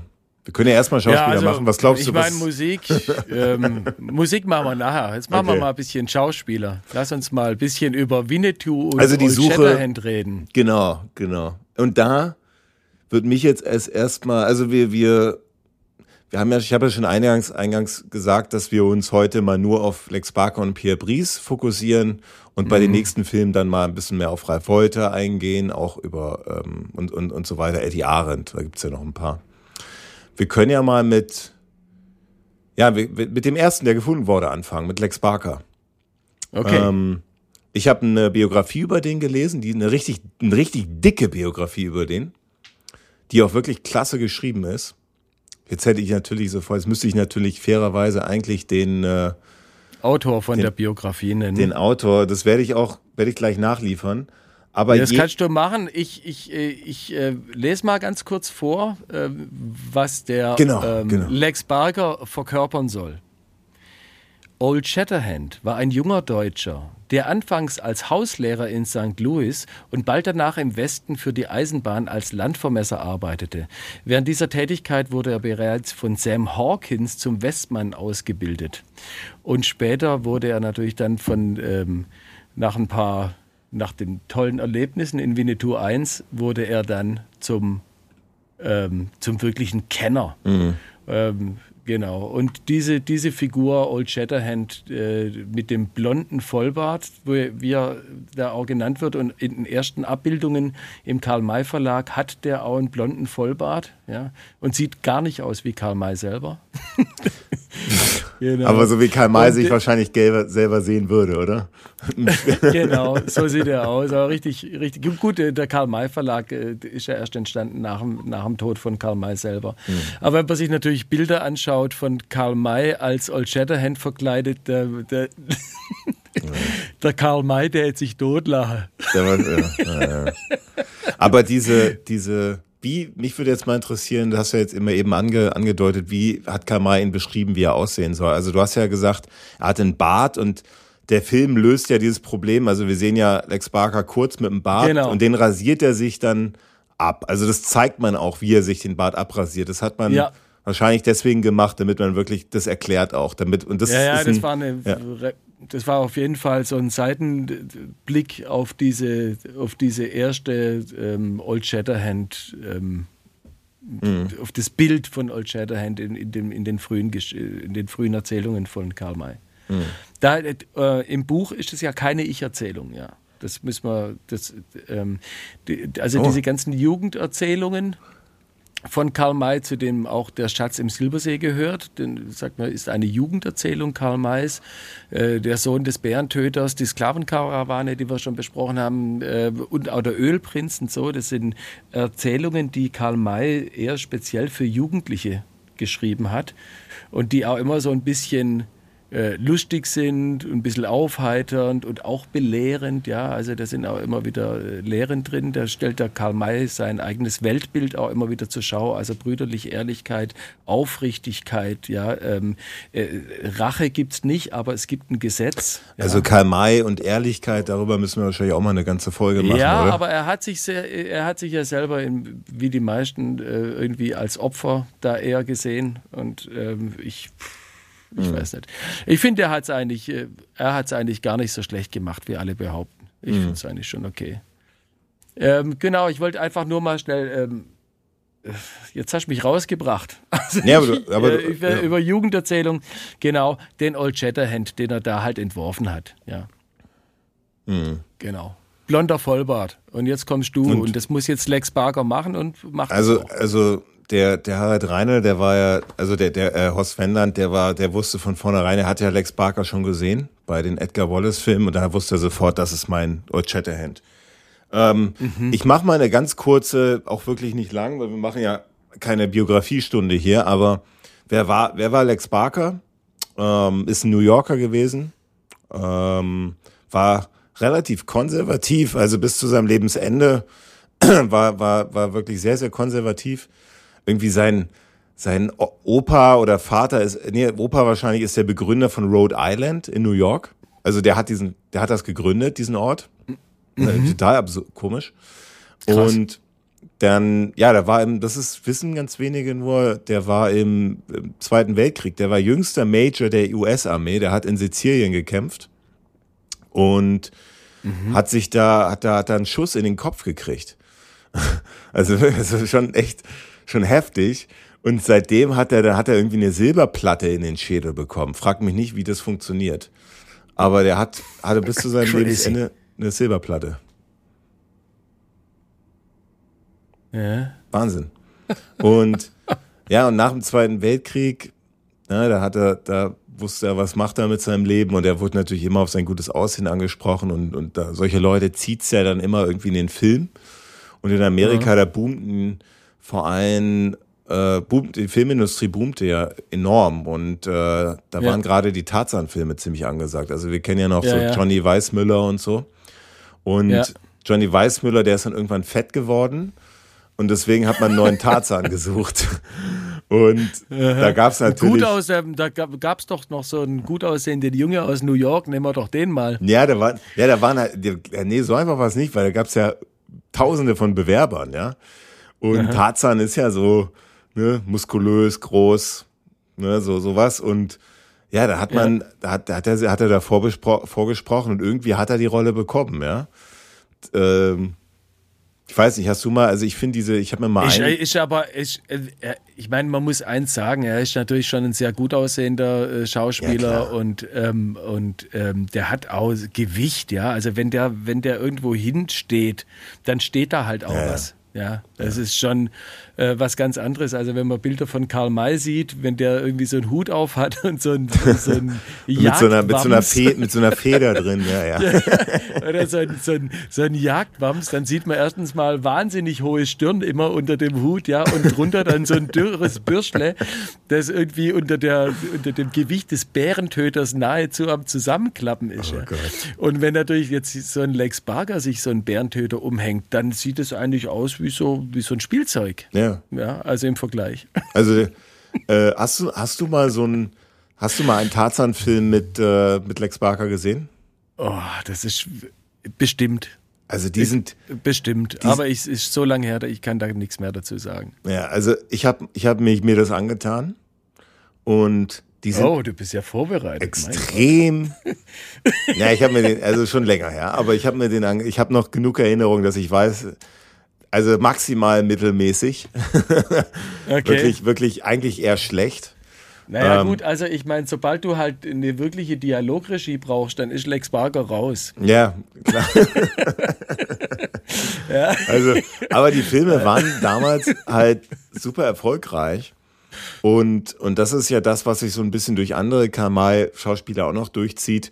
Der wurde in Amerika dann halt so, das ist ja immer, wenn du so eine, so eine Heldenrollen einmal gespielt hast, ist ganz schwer da loszukommen wieder. Und dann wirst du auch nicht für andere Rollen besetzt, weil dann jeder weiß, oh, das ist, jetzt wollen wir hier ein Drama, Drama, du sollst einen Familienvater spielen, der irgendwie irgendwelche Probleme hat und jetzt, aber ich sehe nur Tarzan auf der, auf der Leinwand. Ja. Und das ist das Problem. Also das war, das war bei Viktor Stahl das Problem. Oder wie, wie hieß da der, der, der zweite im Löwe Helmut, von Babylon? Helmut Schneider, ja. Äh, der Helmut Schneider, das war dem sein Problem. Der, wirkt- der wirkt in dem Film Der Löwe von Babylon nicht wie ein, wie, wie ein Abenteurer, sondern wie so ein Familienvater, der auf dem Sofa sitzt und sich so ein Tässchen Tee reinschlürft und immer nett ist. Ja, ja, ja, ja. Klar, aber, aber hier das- war das eben anders, weil hier war so, hier kanntest du ihn halt schon von diesen Rollen. Also du kanntest ihn Ja. von Tarzan und dann hat er natürlich so bei kleineren Rollen, er wollte ja immer über die Jahre her immer so weg von Tarzan. Also er hat dann ein, immer die Tarzan-Filme waren alle erfolgreich, wo die Filme jetzt nur mittelmäßig waren, aber waren, haben sehr viel Geld eingespielt, aber der wollte da weg, weil er einfach nicht mehr dieser, dieser Affe im Dschungel sein wollte, ja, um es jetzt zusammenzufassen. Das hat ihn immer extrem gestört, weil, der, weil Lex Barker war schon ein sehr, sehr belesener Mensch auch. Und dann, ne, da willst dann halt nicht irgendwie so ein Affe im Dschungel die ganze Zeit spielen. Und jedes Mal, wenn er dann irgendwie auf, irgendwie auf der Straße rumlief, haben immer alle so, haben immer viele so Affengeräusche gemacht. Ja, genau. Echt? Ja. Ist es so? Ja, das kann ich mir schon vorstellen, klar. Und das hat ihn Ja. natürlich richtig fertig gemacht. Und deswegen wollte er da immer weg. Und das ist auch der Grund. Also der hat dann einen Western gemacht, der, ich weiß nicht, den kennst du vielleicht, Lederstrumpf, 1957. Da ist er auch das erste Mal in seiner Old Shatterhand-Outfit zu sehen. Hast nicht So, gesehen? Alex, Ja? ähm, ich hatte gerade ein kleines technisches Problem und habe deinen letzten Satz nicht gehört. Ach so, okay. Nee, ob du den Lederstrumpf gesehen hast? Ja, klar. Okay. Das war so seine, seine, sein erster größerer Film, der, der, aber auf jeden Fall war das jetzt so, irgendwie hat es in Amerika, war er dann auf Tarzan so festgelegt und deswegen ist er nach, das ist der Grund, wieso er nach Europa gegangen ist. Hat gesagt, Aha, da gibt es okay. mehr Chancen für ihn, mehr, mehr interessante Rollen. Und da hat er dann die, Ja, da ist er nicht quasi von vornherein schon in dieses Genre reingequetscht, reingepresst, ja, und kann sich da ein bisschen frei entfalten. Kann ich auch verstehen und ähm, ähm, ich muss ihm da ein Kompliment aussprechen. Also eine gewisse Eitelkeit, die er da ja an den Tag legt, und er ist sicherlich kein uneitler Mensch gewesen. Äh, aber die hat, diese Eitelkeit hat ihm da dann schon ein bisschen geholfen, ja, um seinen Weg äh, zu machen klar, zu klar. sagen, okay, also bevor ich mich hier äh, auslachen lasse, ja, ich bin Mehrwert irgendwie und äh, da gehe ich mal woanders hin und dann schauen wir mal. Ja, ja. Und ich finde, Ja, das ist. A, mutig und B, gut für uns, denn wir dürfen die Filme mit Lex Barker genießen. Ja, ja, klar. Der, also, das war, damals ist man nach Europa gegangen, war, war halt nur mittelmäßiger Star in Amerika. Also er war natürlich auch ein Star, aber er war, der hatte auch, der, kennst du Lana Turner? es muss so eine in den 50ern so eine, einer der bekanntesten Schauspielerinnen gewesen sein. Also so ein bisschen so Marilyn Monroe-mäßig, so auf dem Level. Und mit der war Nein. er zusammen. Und, und okay. er war dann natürlich immer so die zweite, zweite Geige, so immer. Da war der irgendwie in, in Hollywood unterwegs, bei den größten Partys immer, war dann halt immer so ein bisschen entweder der Tarzan oder halt der Freund von Lana Turner. Und das hat er, hat er halt auf diesen, diesen Kram hat er gesagt, hat keine Lust mehr. In Europa, da kann er ein richtiger Star werden. Und dann ist ja. er nach Europa gegangen, wurde relativ schnell von äh, Horst Wendland entdeckt und hat dann eben diese Mabuse-Filme gedreht. Und da ne, da, ne, dann wurde, wurden die Kamal-Filme geplant und dann hast du Horst Wendland, der wusste schon genau, das ist mein, das ist mein Old Shatterhand und äh, also hat der hat der Lex Barker seinen Ruhm irgendwann später ähm, äh, dann äh, in Amerika fortsetzen können nee. oder hat sich das hat sich das also der, auf Europa beschränkt? Der war der war ja in Europa dann diese Kamal Jahre wahnsinnig mhm. erfolgreich also wirklich der einer der erfolgreichsten bekanntesten Schauspieler also jetzt Europa ist vielleicht weit gefasst, aber sagen wir mal im deutschsprachigen Raum, aber auch so Polen ja. und Tschechien, da liegt Niederlande. Sowas genau. Wo auch ja, ja. Die, die, die, die, Niederländer, die stehen auch sehr auf, äh, die stehen auch echt äh, auf, auf die Karl-May-Filme, absolut. Ja, ist ja, ist ja so ein bisschen wie so ein Vorort Deutschlands, oder? Naja. der, der, der, flache, der flache Teil. Ja, gut, ja, der Teil. Jetzt müssen wir also aber echt aufpassen. Jetzt müssen wir echt aufpassen. Äh, wir, äh, äh, okay, weiter sollen wir mal in Richtung Film gehen. Ach nee, wir, wir sind bei Lex Barker und jetzt müssen wir noch mit Pierre Brice da noch. Ja, das ist ja, äh, das ist ja schon gar sagen. nicht so, gar nicht so unentscheidend. Ähm, Was? Pierre Brice. Weil das war ja so ein Nö. bisschen die schwierigste Rolle, ne? So mit Winnetou, wie kann man Winnetou, wer soll Winnetou, der muss ja irgendwie so ein bisschen exotisch sein, muss gut aussehen sein. Und zuerst hatte man so Horst Buchholz im Sinne, Christopher Lee, Horst Buchholz. Ähm, Aha. Christopher Lee? Ja, ja, der hatte wohl, weil er so ein markantes Gesicht hat. Aha. Und, und das hat man damals gesucht. Und dann hat man da hat man, äh, ja, da hat man aber, da hat man eigentlich jemanden schon gehabt, der so, einen, so einen amerikanischen Schauspieler namens Guy Williams. Dann hat aber der Horst Wendland, der war 1962 bei irgendwelchen Berliner Festspielen und da hat er auf der Terrasse von so einer Party hat er, mhm. hat er Winnetou, also hat Pierre Brice entdeckt und da hat, hat er sofort gewusst, das ist mein Winnetou. Das ist mein Winnetou. Und brutal. Also ganz, also wirklich, da hat er wohl, hat er mal gesagt, hat er keine Sekunde hat er gesagt, Guy Williams, den schmeißen wir raus, den bezahlen wir noch und wir nehmen Pierre Brice. Und der Pierre Brice, ich mach's kurz, Franzose, war im Zweiten Weltkrieg bei der Resistance, das wusste ich auch nicht, ist echt interessant, ja. Aha. Hat dann auch als Soldat im Indochina- und Algerienkrieg mitgekämpft und war dann halt oh. halt aufgrund seines, ne, hat dann so relativ viele so B-Filme gemacht, so in, haben wir vorhin schon drüber gesprochen, Italien und Spanien. Aha. Und dann wurde ihm halt diese Rolle angeboten, aber der war total skeptisch erstmal. Also weil er halt immer Indianer waren er immer da, bis dahin immer so ein bisschen als Verlierer äh, äh, gezeigt, wer wehrlos und vor allem kannte er auch Karl May nicht und irgendwie auch viel zu wenig Text und irgendwie, ja, hat er da nicht viel gesehen, aber dann hat er gesagt, okay, so erfolgreich ist er jetzt auch bis hier nicht, jetzt, er macht's jetzt einfach mal. Ja. Er wurde dann von irgendeinem Freund dann auch überredet, aber ja, und da, dann ist eigentlich so Winnetou so seine Lebens, sein Leben geworden, kann man sagen. Also der hat ja nie wirklich was anderes gemacht, außer Winnetou. Also war dann eigentlich nur noch im deutschsprachigen Raum, auch hat dann so ein paar Traumschiff-Folgen gemacht, aber so richtig. Mhm, ja, ja, stimmt. Oh, das war aber furchtbar. Ja, ja. Also er wurde dann wirklich Winnetou, ja. Ja. Also Winnetou ist ja auch die, die, berühmteste Figur eigentlich von, also mit Old Shatterhand natürlich, aber die absolut berühmteste Figur von, von Karl May. Mhm. Und die hat er auch schon sehr früh entwickelt. Also ähm, 1875 gab es die erste Erzählung, die Winnetou zum Inhalt hatte. Mhm. Und äh, damals hieß der Winnetou noch nicht Winnetou, sondern In Nouveau. In Nouveau. Was, was heißt das? Äh, äh, das heißt, äh, glaube ich, brennendes Wasser. Mhm. In irgendeiner Sprache, äh, irgendein Indianerdialekt, von denen der Karl Mayer doch einige drauf hatte. Er hat sich das natürlich alles aus Büchern gezogen, ja, aber er war schon sehr belesen und hat sich die Informationen zusammengetragen. Also der konnte tatsächlich etliche etliche Indianerdialekte. Ich weiß nicht, ob er sie sprechen konnte, aber zumindest geschrieben verstehen, was es, was es bedeutet. Ja, mhm. Und hat sich dann seine Stories draus gemacht.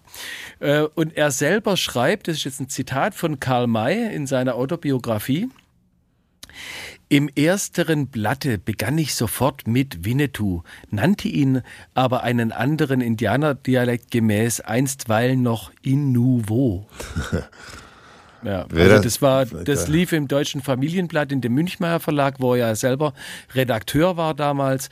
Da musste der, das habe ich ja letztes Mal in der letzten äh, Folge gesagt, äh, der musste bienenfleißig gewesen sein. Der Typ, der hat geschrieben wie ein Wilder, hatte drei Blätter, die er, wo er die Redaktion gemacht hat und hat die quasi noch selber mit seinem Material gefüllt. Also das ist unfasslich. Boah. Das ist der Typ, der abgeliefert hat. Das ist richtig unfasslich. Und wie gesagt, also der hat so viel gearbeitet, der kann nicht Old Shatterhand gewesen sein. Ja. Ja, der, hat, der hat wahrscheinlich so die, das, das, das, das lässt sich einfach nicht vereinbaren. Ja, obwohl er das in den Büchern ja immer wieder schreibt. Ja, jetzt gehe ich wieder heim nach Deutschland äh, und schreibe wieder ein paar Bücher, hol mir wieder ein bisschen Flocken und dann gehe ich wieder, so stellt das ja immer dar. Das Mal eben so. seine Story war. Ja. Genau. Wahnsinn. Also, wie gesagt, äh, in Nouveau, ähm, den musste jetzt. Wer, wer glaubst du, Kamal wäre auch so bekannt geworden, wenn er Inuvo statt Winnetou? Also ich weiß ich nicht. Winnetou ist Boah. schon irgendwie ein bisschen flüssiger alles. Ne? Winnetou ist halt mega griffig ja. und er hat ja auch den Winnetou aufgebaut und, äh, mhm. eine Weile vorher und und äh, bis er sich da richtig äh, klar war und er wollte halt der der das erste Buch ähm, also Winnetou 1 äh, heute erschien ja als Winnetou der rote Gentleman und ähm, ja. der Karl May benutzt das Wort Gentleman ähm, ja, für ihn ist es äh, wirklich sowas wie Ehrenmann, Ehrlichkeit, Aufrichtigkeit, auch gute Manieren, mhm. Etikette. Ja, und das, also der unterscheidet, so unterscheidet sich ein Gentleman, egal ob er arm oder reich ist. Mhm.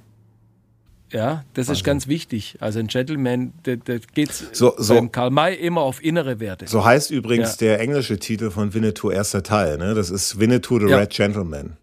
Deswegen, genau. deswegen habe ich jetzt. Das ja, das ist das nicht. Buch, das ist das, ja. genau, das ist das. Ja. So erschien das, ähm, das gab keine Ahnung, wie viele Auflagen die da gedruckt haben, weil das Ding ist ja irgendwie weggegangen wie blöd und äh, die haben dann irgendwann mal das, äh, der, der rote Gentleman haben sie dann mal weggelassen, da hieß es nur noch Winnetou. Mhm.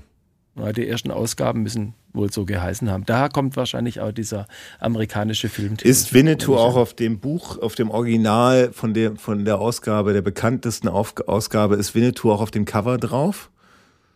Oder was, sieht, was sehen wir da auf dem Cover von der Schatz im Silbersee? Äh, ist das, da müsste ich dich jetzt, da müsste ich dich jetzt anlügen. Okay. Das, äh, ja, dann probier es mal. Ich, Nee, nee, das mache ich nicht. Ich, ich, ich recherchiere das und okay. äh, komme dann in der zweiten Folge drauf zu sprechen. Da kann ich dann sicherlich mit Informationen dienen. Ich habe mich, äh, also wie gesagt, Karl May, Winnetou, die, diese ganzen äh, äh, Bücher von ihm, die gefallen mir. Also ich, ich mag ja die Wildwest-Romane mhm. vor allem. Ähm, die sind nicht so langatmig. Also die, die, Orient-Romane, die sind unfasslich langatmig ja. strecken, weil ja, die ziehen sich einfach und das ist schon, oh, und dann 500 Namen musst du dann merken, bevor der mal zum Punkt kommt, ja, und so. Ja, ja, und das sind diese Wildwest-Romane, sind schon irgendwie tougher, irgendwie, die sind besser strukturiert und äh, die, da bin ich ein Fan und von den ganzen Büchern, also. Äh, aber die Cover schaue ich mir in der Regel nicht an, ich lese das, was mhm. da drin steht. Okay. Lass uns, wir, wir, lass uns noch mal kurz die, die wir können ja immer wieder darauf zu sprechen kommen, auch so ein bisschen wie, mhm. wie Karl May sich Winnetou vorgestellt hat. Ich würde noch mal ganz kurz die, den, den Rest der Besetzungsliste kurz erwähnen. Also wir haben den jungen Götz George als Fred Enge, der, über den würde ich gerne bei vielleicht unter Geier ein bisschen mehr reden. Da hat er auch eine, eine, eine große Rolle. Ja. Wir haben Karin Dohr, ja. die, die, da habe ich mal eine Frage an dich irgendwie. Also ich meine, die hat ja unglaublich viel Charme in dem Film. Hat irgendwie so, so Frauen haben bei Karl May ja nicht so viel zu sagen gehabt, oder? So, so insgesamt, oder? Wie ist da so, wie, was hast du da Gar nicht. Ja, gar Die nicht. Frauen tauchen, äh, Frauen tauchen in den Büchern äh, einmal auf im Ölprinz.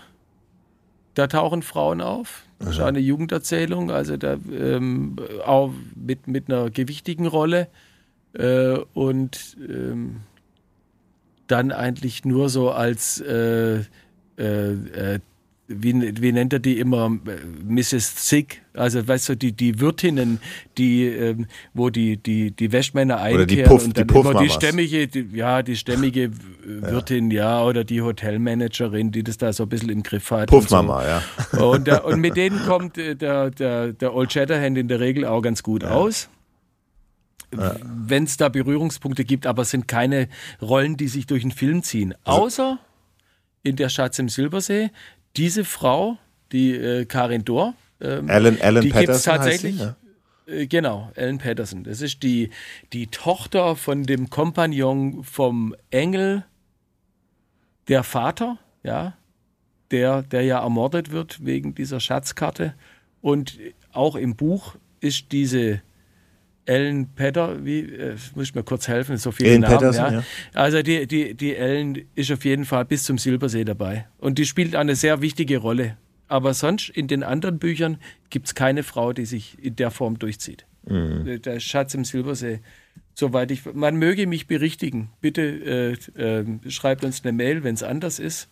Aber ich denke, Aber auch so die einzige wirkliche aber auch so, also ich habe auch ein bisschen über das Frauenbild, so das ist so ein bisschen, passte so zur damaligen Zeit, ne? so ein bisschen Frauen so ein bisschen mehr so, so ein bisschen am Herz stehen und, und jetzt ja, sind jetzt nicht die, die, die Helden.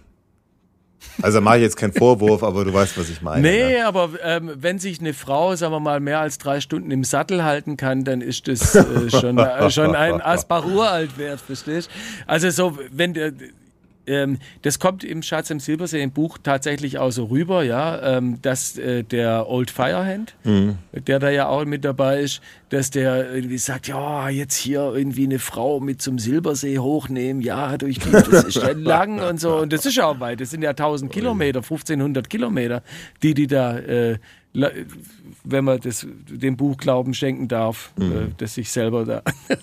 also, das sind 1500 Kilometer, das muss er ja. muss erst mal reiten, ja, als einzige Frau in einem, in einem Männerhaufen. So. Aber der Old Firehand, der sagt, als er die äh, Peterson, äh, zum, die Ellen zum ersten Mal reiten sieht, und dann gibt es also äh, nach dem Überfall auf der, auf der Butler Farm, sagt er dann, doch, die hat ihren Mann gestanden, sagt er ah, okay, sogar. Ja. Die hat ihren Mann gestanden, die können wir mit zum Silbersee nehmen. Die Boah. ist okay. Lass uns schnell das Thema wechseln, sonst kriegen wir wieder böse, okay. böse, böse, böse Leserbriefe. Ähm, Ach, aber wir, wir, zitieren ja nur. Ich meine, wir zitieren. Wir zitieren. Und übrigens, ich meine, das Frauenbild hat sich gewandelt und das ist auch ja, okay klar, so. Klar. Ich meine, manche Sachen, die sich entwickelt haben, sind gut, manche sind weniger gut. Äh, was was das angeht, da wollen wir jetzt nicht drauf eingehen. Wir wollen ja nicht Politik machen hier. Aber wir müssen die Sachen ja so, so besprechen, wie Karl Meise eben auch geschrieben hat. Genau. Gott, ja. genau. Körne Brinke, gespielt von Herbert Lohm. Genial, hm. finde ich. Ein toller, toller, einer, Ein, ich finde einer der besten Bösewichte der Karl May-Filme, oder? Absolut, absolut, ja. absolut. Also, diese, also Herbert ja, Lohm. Ja ist ja auch an, an sich schon ein, äh, als, als Figur schon schon äh, crazy. Mhm. Ich habe mir das irgendwo mal rausnotiert. Der, der Typ ist Engländer, ein Brite, der auch in London gelebt hat, aber österreich-tschechische Wurzeln hat. Und so einen ganz verrückten, den kennst du bestimmt, äh, so einen ganz verrückten, langen tschechischen Namen hat. Irgendwie völlig krass. äh, kennst du den Originalnamen von ihm? Äh, ich gucke ihn gerade mal an. ja, also gedacht, Herbert, ich, ich Herbert, Herbert, Herbert Carell, Angelo Kuvacevic, C. Schluder Pacharu. genau. so ein Name, wo du denkst, Fork. Der ist ganz schön alt Aber, geworden, ne? Der ist ja fast 100 ja, geworden. Ja, und vor allem, der hat eine unglaubliche Filmografie, ja, der ist ja, ja. echt genial.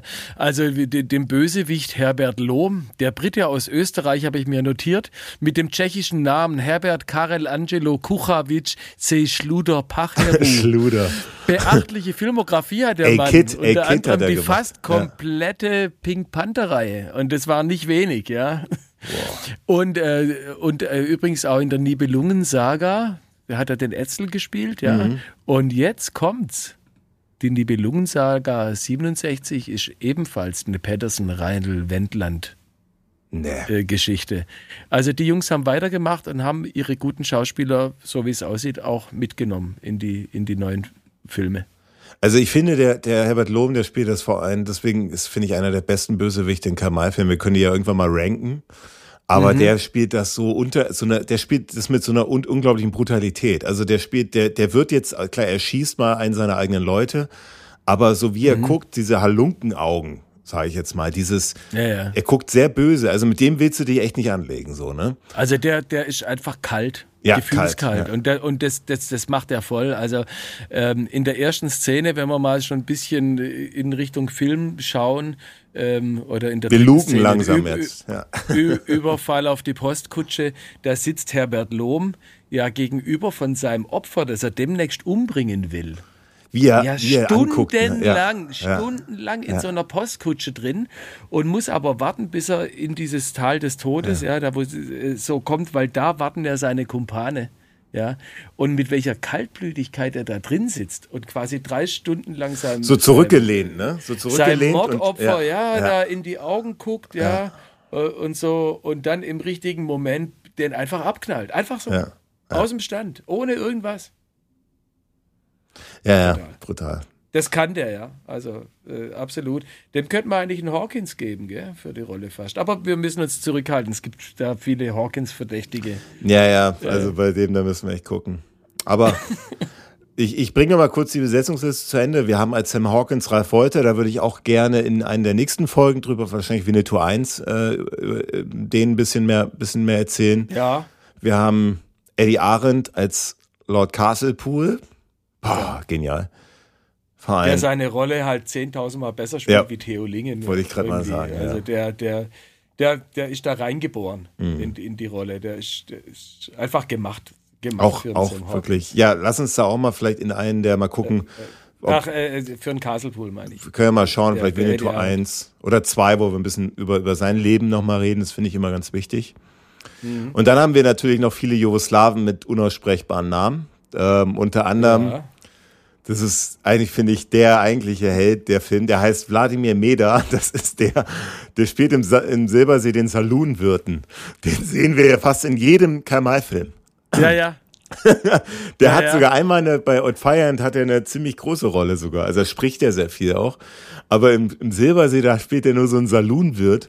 Und den, also er spielt in jedem Film das sowas von glaubwürdig. Also so stellt man sich halt diese, Figuren aus dem Wilden Westen so vor, so mit so einem Zauselbart, so ein bisschen, immer so ein bisschen gutmütig, aber irgendwie auch nicht. Also so, so ja. legendär. Ja. Jetzt habe ich ja, mal. Der, ja. der, ist, der, ist, wirklich geil. Also einmal taucht er als, äh, also ich habe mir da auch klar, ich meine, du siehst, du, du siehst den Typ, du siehst die Nase, du siehst das Gesicht, ja, und auf einmal steht er halt hinter Tresen. Gestern war ich noch Gärtner äh, und vorgestern Farmer und, äh, ja, genau. und davor habe ich für die für die Railroad gearbeitet, verstehst du? Und jetzt habe ich mich ein bisschen aufs Altenteil zurückgezogen und schenke halt die Drinks aber, im aber hey, vom Silbersee aus. Das ist, wenn du mal auf die Gesichter guckst, ich weiß nicht, in welcher HD-Stufe du dir die Filme anguckst, schau mal in die Gesichter, also von auch Statisten und so, und du wirst sehen, mhm. es sind fast immer dieselben. Und da, also, da gibt es so zwei, drei Gesichter, die, die, die sind fast in jedem Film da. Dann sind die irgendwie der Handlanger vom Bösewicht oder so. Das ist echt wirklich der Wahnsinn, ja. ja ähm, schon. Die haben immer, immer das gleiche Personal benutzt. Ich meine, die waren schon da. Weil die Filme sind ja auch, das wirst du uns noch sagen, irgendwann mal in, in, äh, zeitlich ja wirklich, also das ging ja wie das Brezelbacken, mhm. die, die ersten äh, Filme. Da war es ganz gut, wenn man den Stuff gleich dort gelassen hat, wo er hingehört, ja, klar, ans Set. Klar, klar. Noch zwei, noch zwei Namen, großer Wolf und dann noch so ganz dick Ankel und solche Sachen. Äh, also gibt's noch eine Menge. Ne, müssen wir jetzt nicht drauf eingehen. Jetzt würde ich ja, meine. gut, ganz dick Ankel wird als Figur, da würde ich auch noch mal gerne ähm, in irgendeiner Sendung drauf eingehen. Können wir in, dem Film, May in der Filmbesprechung. Baut ja, baut ja immer lustige Charaktere ein, ja. vor allem in den Jugenderzählungen. Und das sind auch die beliebtesten ganz nebenbei. Und von denen sind ja auch, von den Jugenderzählungen sind ja ganze vier verfilmt worden. Und von denen gibt es nur zehn, die man dazu zählt, zehn oder zwölf. Und davon wurden vier verfilmt. Also es ist ähm, ziemlich, äh, ziemlich geil. Und da, tau da, tauchen immer diese, diese lustigen Figuren auf. Ganz dick Uncle, Sam Hawkins, der dicke Jamie und der dünne Davy und was, wie sie alle heißen, ja. Und die Tante Troll und die ganzen. Mhm. So, da würde würd ich auch noch mal irgendwann noch mal drauf eingehen, auf diese Westmänner, die eigentlich nur ulkig sind. Machen wir, machen wir, machen wir in der Filmbesprechung, weil da gibt es ja eine Szene, da sind die wirklich, stehen die alle beisammen, finde ich ganz wichtig. Okay. Ich habe jetzt mal ein, genau. eine, ich würde mal kurz ein Spiel mit dir machen, ein ganz, ein ganz ein schnelles. okay. Ähm, dann sind wir auch mit den Schauspielern durch. Ich weiß, es zieht sich, jeder wartet nur darauf, dass wir endlich mit dem Film beginnen. Das werden wir auch tun, aber wir, das wäre irgendwie respektlos, wenn wir das nicht besprechen. Was, also sagen wir, so, jetzt, jetzt, ich, ich habe die Honorarliste vor mir. Also ich weiß genau, wie viel Geld welcher Schauspieler von den jetzt, von den Hauptschauspielern bekommen hat. Der Alex hat mal wieder recherchiert. Was? Ich werde blass vor Neid. glaubst du, also was glaubst du, wer hat am meisten Geld bekommen? Ja, ich meine, man würde jetzt sagen Lex Barker. Genau.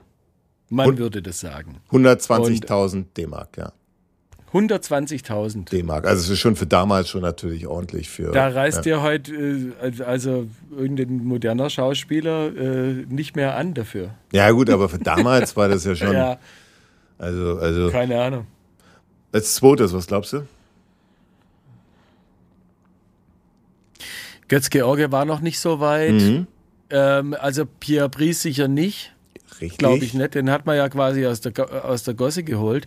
Ich würde sagen Eddie Arendt oder Ralf Wolter. Wahrscheinlich Eddie Arendt. Nee, falsch. Aber, aber du hast schon richtig gesagt. Also Pierre Brice ist es nicht, es ist Herbert Lohm mit okay. 78.000. Ach was, war der, ja. war der schon so? Ja, okay, okay. Ja, 78.000 D-Mark. Dann, okay. haben wir, dann haben wir Pierre Brice mit 42.000 D-Mark, also wirklich nur ein Viertel von dem, was äh, Lex Parker bekommt. Götz George, äh, genau ein dasselbe. Drittel, ein Drittel. Oder ein Drittel, genau. Ich, war schon, ich bin ja. schon so lange aus der Schule raus. Ähm, dann ja, haben wir, ich wollte nur unter Beweis stellen, dass ich gut zuhören kann. Okay, und dass du dich dreiteilen kannst. Super. ähm, Götz George kriegt genau dasselbe. Winnetou 40.000. Und jetzt irgendwie nochmal, also Ralf Wolter kriegt nur 20.000. Genauso ja. wie die Karin Dor. Und Eddie Arendt Schlusslicht mit 17.000 D-Mark. Der war halt damals, da hat er noch nicht viel gemacht. Aber und, der, und natürlich muss man auch sehen, Eddie Arendt hat ja auch nicht in jeder, jeder, jeder Szene eine, eine ja, ja, schon. Also deswegen. Ähm, Aber Ralf Wolter, der hat ja da schon eine Wahnsinnsarbeit geleistet, obwohl er, er noch nicht so weit in den Vordergrund tritt. Mhm. Nee. Noch nicht so weit in den Vordergrund tritt. Im Voll. Buch ist übrigens Sam Hawkins gar nicht dabei. Ja. Nee, wusstest, wusste ähm, ich nicht. Oh. Nee, im, im Buch, ähm, im, im, im Buch reist die Tante Droll äh, das ist ein Westmann, der sich in Frauenkleidern äh, äh, kleidet und äh, wegen irgendeiner Entzündung in den Stimmbändern eine ganz hohe Fistelstimme hat. Oh Gott. Und dann immer so, nee, ja doch, der spricht dann äh, so. Also das muss man ja sich selber vorstellen, wie, wie der spricht. Aber der ist ein ganz ernstzunehmender Westmann und hat auch sehr, sehr gute Ideen. Ja, äh, also der ist da dabei und der, der das haben wir ganz am Anfang gesagt. Die haben mit dem Schatz im Silbersee den ersten Film von vielen, vielen geplanten gemacht. Da sind wir am Anfang mhm. drauf eingegangen, dass das eine Planung war. Und deswegen haben die in den Filmen auch alle lustigen Figuren quasi auf Sam Hawkins und Castlepool quasi runtergebrochen. Hm. Und haben Langer Davy, Dicker Jamie, was weiß ich, so die ganzen anderen Witzfiguren, die es da noch gibt, gibt es etliche. Die haben sie alle äh, rausgelassen und haben quasi die, die Rollen vom Buch dann immer dem Sam Hawkins rein, reingepresst. Smarte ja. Entscheidung. Damit man halt, die war, das war klasse, die Entscheidung. Ja. Und, und da dran, allein da dran, dass, wenn, wenn man den Schatz im Silbersee sieht und, das, und die Bücher kennt und das sieht, da weiß man sofort, hey, das haben die für locker fünf bis zehn Filme angelegt, sonst machen die sowas nicht. Wird sonst gar keinen Sinn machen. Wahnsinn. Alexander Fechner und Randy Lee Kay diskutieren Karl May.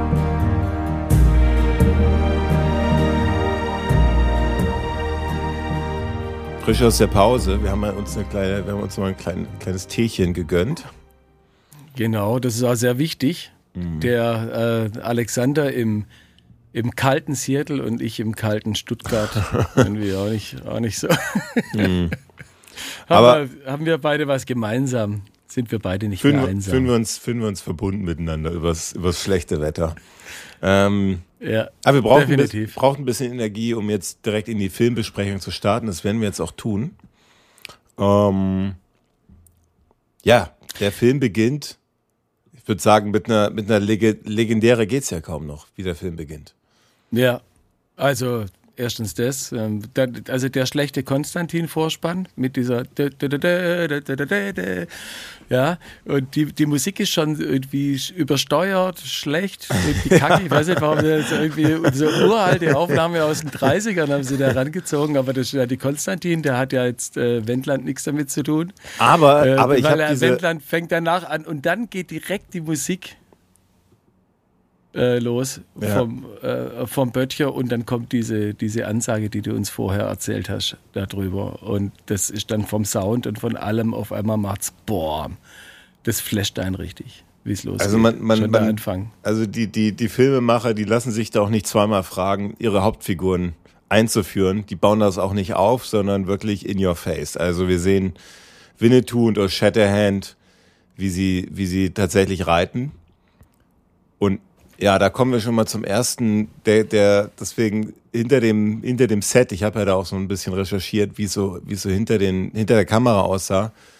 Und da hat mhm. sich wohl, also Pierre Brice, haben sich wohl eine Menge Leute über den auch lustig gemacht, weil er überhaupt nicht reiten konnte. Auch sogar, sogar Lex Barker ein bisschen, ja, mit seinem Co-Star. Ja. Und dann also man sieht's auch, wenn er reitet, der sitzt ja ziemlich weit vorne auf dem Pferd, mhm. weil dem durfte man ja auch keinen Sattel geben. Und sieht da schon, also das hat bestimmt am Arsch wehgetan. Das, äh, der sitzt da eigentlich Kerzen gerade da drauf, ja. So die normalen Reiter, die gehen ja so mit dem Körper mit und er hockt da einfach nur so am Ende vom Hals vom Pferd, wie, so ein, mm. wie, so ein, äh, wie so eine Holzfigur. Aber, aber schon wirklich. Äh aber sieht trotzdem irgendwie komischerweise nicht schlecht aus. Also sieht echt nicht schlimm aus, finde ich. Vielleicht ist also das genau Bild, der Schlüssel zum Film Erfolg nicht. gewesen. Diese, diese Zurückhaltung, ich mach's eben anders, ich mach's eben, bin eben nicht der Coole, ich weiß es nicht. Ähm, mhm. Aber ich finde schon diese Szene, also allein dieses Bild, diese Weiten im Hintergrund, du weißt, du bist irgendwo da in, das muss Amerika sein. Dann sehen wir zwei echt, also die Helden, mit zwei In zehn, zwölf verschiedenen Kameraeinstellungen, ja, wie sie mal in die Ferne schauen, wie sie mal irgendwie mhm. reiten, wie sie mal äh, äh, miteinander sprechen und, und sich so mit dem Kopfnicken Zeichen geben und einfach, Sag dass mal. man gleich von vornherein weiß, die beiden sind miteinander verbunden. Das, ja. Diese Verbundenheit von den beiden, Winnetou und Old Shatterhand, kommt in den ersten 60 Sekunden vom Vorspann, von, de, von dieser ersten Szene schon richtig gut rüber wir sehen ja auch Rod Shatterhand im Hut, den hat er in seinem Sattel hängen. Aber im, im Buch hat er, trägt er ja auch einen Hut, ne? Aber im Film natürlich nie. Ja. ja. Hat man versucht, so ein ja, bisschen zu umgehen, ne? Breitkrempigen Filzhut. Oh Gott. Sähe wahrscheinlich ja. schlimm aus, wenn Lex Barker den tragen würde. ja, wahrscheinlich. Ja, gut, aber äh, wenn du äh, gerade Karl May Bilder siehst, der hat so einen breitkrempigen Filzhut immer auf. ja, deswegen. wenn er sich so ja. als, äh, als äh, Old Shatterhand. Äh, mhm. also die Bilder sind, die sind ja, die sind zum Teil also echt schon zum Brüllen.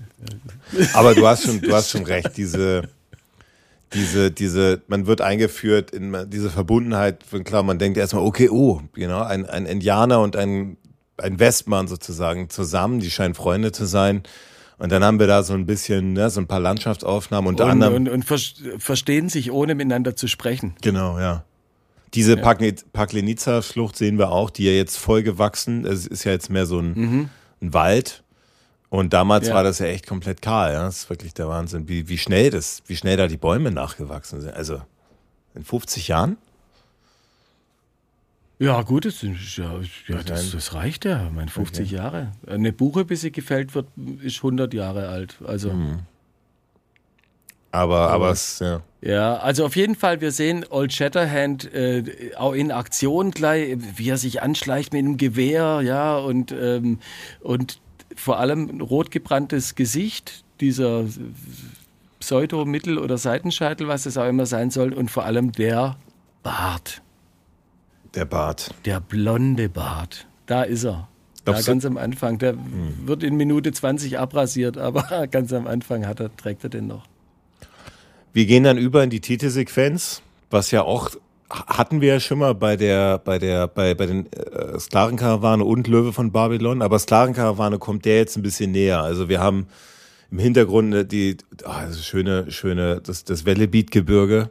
Also diese, tierisch tierisch tierisch gemacht. Diese Weiten, das Die Einstellungen sind, die sind, sind super. Ganz äh, auch oft ganz, äh, ganz dicht äh, über dem Boden fotografiert, dass alles halt ganz mächtig wirkt. Mhm. Ja, dass man sich vor, also wir waren ja beide dort. Das ist ja unweit von dem äh, Fluss da. Dieser, dieser ja, braune Weg, die, die da, da, drüber reiten. Und äh, die reiten quasi, wenn die noch zehn Minuten weiter reiten, dann liegen sie alle im Wasser. Aber das sieht man natürlich auf diesen Einstellungen mhm. nicht. Mega. Wir haben dann natürlich um so ein bisschen, das ist nämlich der einzige Unterschied, in, in Kroatien erwachsen keine Kakteen. Und genau. da mussten die sozusagen so Pappmaché-Kakteen hier und da mal aufstellen, damit es ein bisschen mehr die kommen ab und ja. zu ein bisschen peinlich. Ja, ab und vor zu. Allem bei, ja, Vor allem in Winnetou 1 kommen die ziemlich peinlich. Ja, noch viel peinlicher wie da. Da gehen sie ja noch. Ja, aber schon so Da sehen sie ja wenigstens unterschiedlich aus. Aber wenn da immer der gleiche Kaktus dran, wie das Ampelmännchen dran steht. naja, ist schon wirklich. Ja, gut. Aber in der, also in dem Film, äh, wie gesagt, mega gemacht tierische Titelsequenz. Endlich mal passiert auch was. Ja, also im, ähm, in der Sklavenkarawane äh, sieht man zwar Landschaften, diese geilen Dünen und so, den ganzen Sand, aber es passiert eigentlich nicht wirklich was.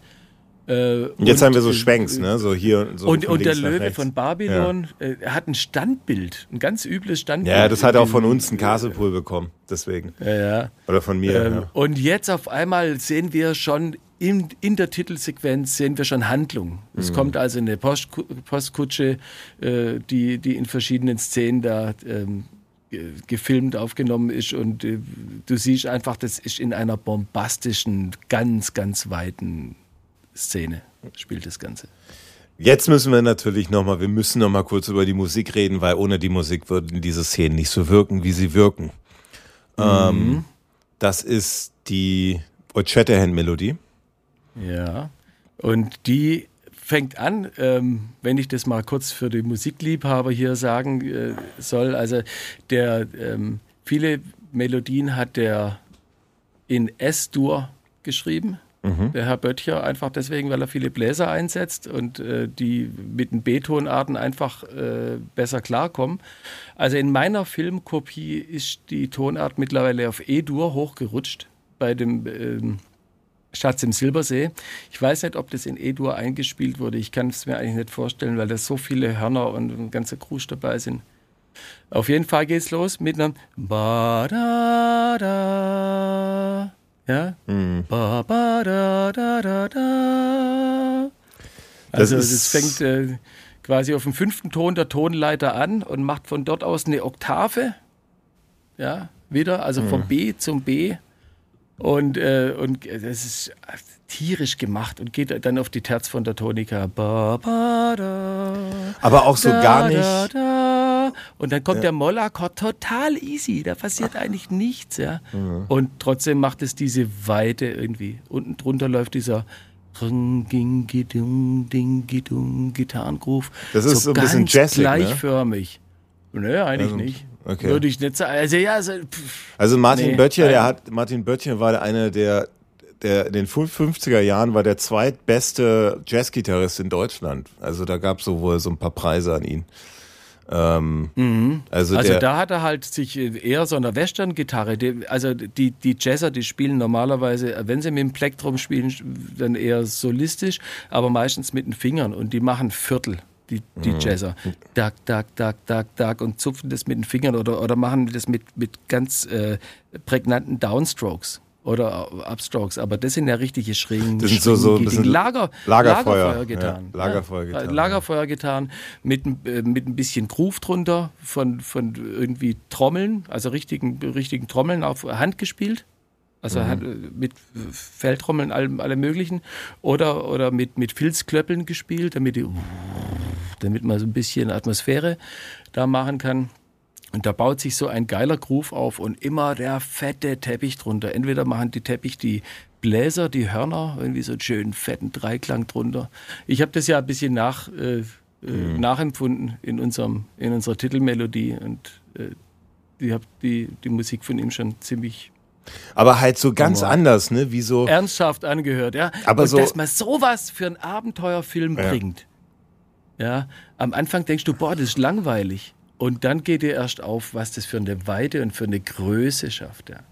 Mit ganz wenig. Aber warum hat der, ähm, der, der Melodie und. Das ist ja was ganz anderes wie äh, Ulrich Sommerlatte von den Karl-May-Filmen oder auch die amerikanischen Western der 50er, John Ford etc. Mhm. Die haben ja eine ganz andere, ganz anderes Feeling so. Warum das war ja was ganz Neues und deswegen, das hat ja, ja auch ein also bisschen was von. Amerikanische Filmmusik ja. kam damals schon, äh, wenn du auf Ami-Streifen ansprichst, da waren natürlich viel. Also ich, äh, auch der Martin Böttcher bringt Jazz-Elemente. Wenn sobald, sobald die Bläser losgehen bei der, äh, bei der Butler Farm und so, da merkst du schon, dass der schon, dass der Big Band-Erfahrung hat, der Typ. Das, das geht, das kann gar nicht anders sein wie der die, die, die Trompeten und die, die Hörner und die, die, die Posaunen und das ganze Zeugs da zusammensetzt. Da muss man echt Ahnung haben. Also ich, ich könnte es nicht so. Mhm. Auf keinen Fall. Mhm. Das ist auch jetzt nicht mein Spezialgebiet, aber da merkt man schon, der Typ, der hat schon was drauf. Also.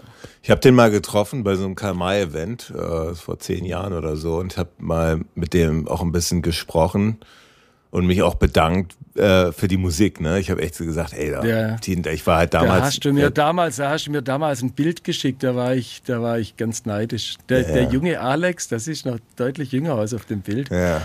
Mit dem Martin Böttcher zusammen. Und vor allem wow. echt so.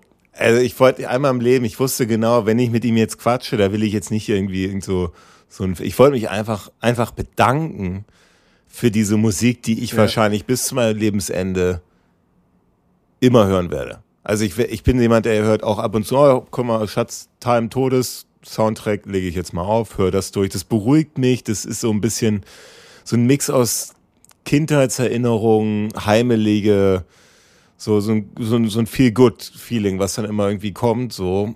Ähm, und, und ich wollte mich aber bei dem bedanken und mein Opa, den kennst du ja auch, den Wolfgang.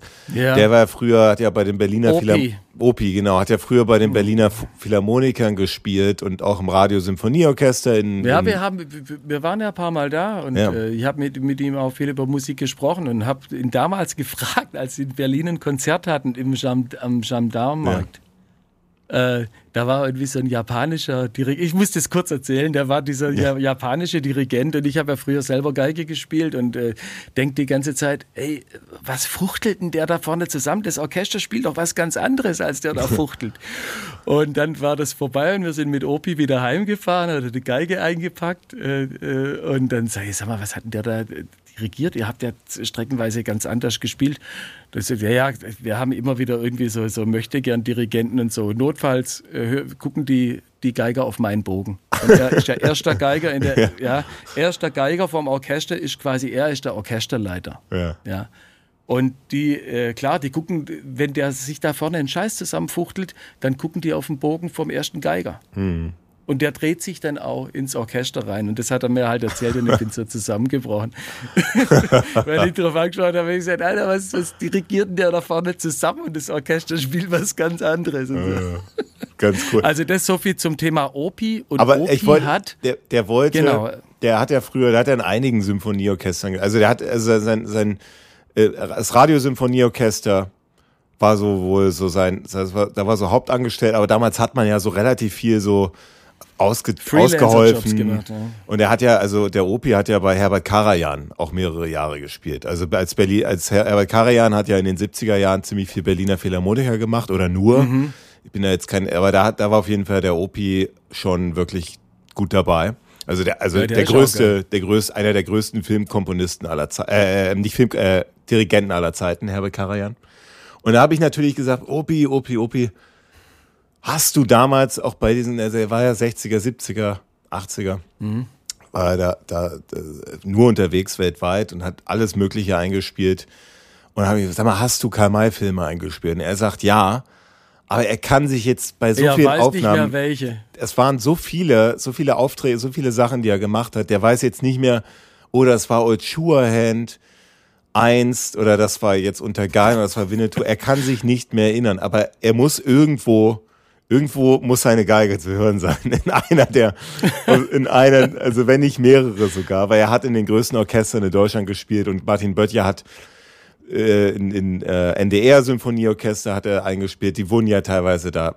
Also das hieß dann Martin Böttcher Orchester, aber das waren dann halt immer so alle möglichen Orchester mhm. mal.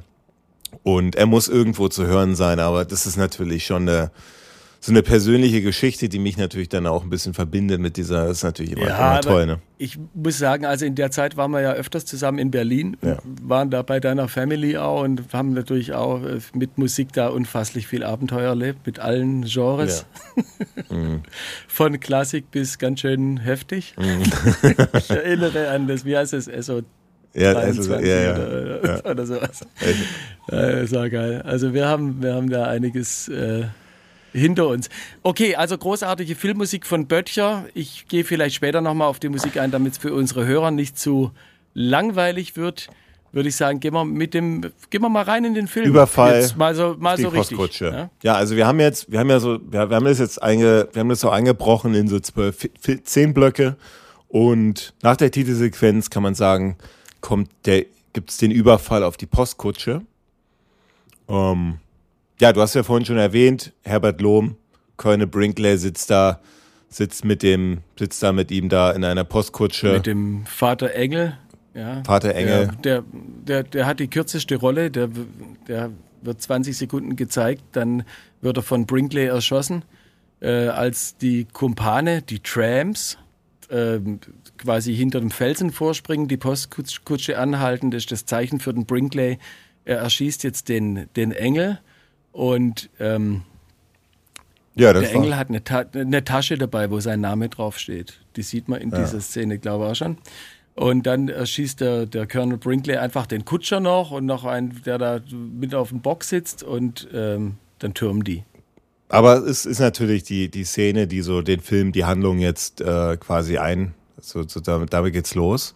Und dann haben wir, und ich finde, das ist wirklich eine, äh, bringt ein bisschen mehr Leichtigkeit jetzt wieder rein das ist ja auch was, was Karl-Mayisches, ja, jetzt, jetzt ziemlich brutal, so eine Über, also wird vom, vom, von hinten da einer erschossen, so ein bisschen was Brutaleres. Ja. Und jetzt haben wir ähm, so die Tulsa, soll das sein, das ist so eine aufgebaute Westernstadt, die tatsächlich nur aus Kulisse bestand, also nicht, nicht mehr, das waren keine realen Häuser.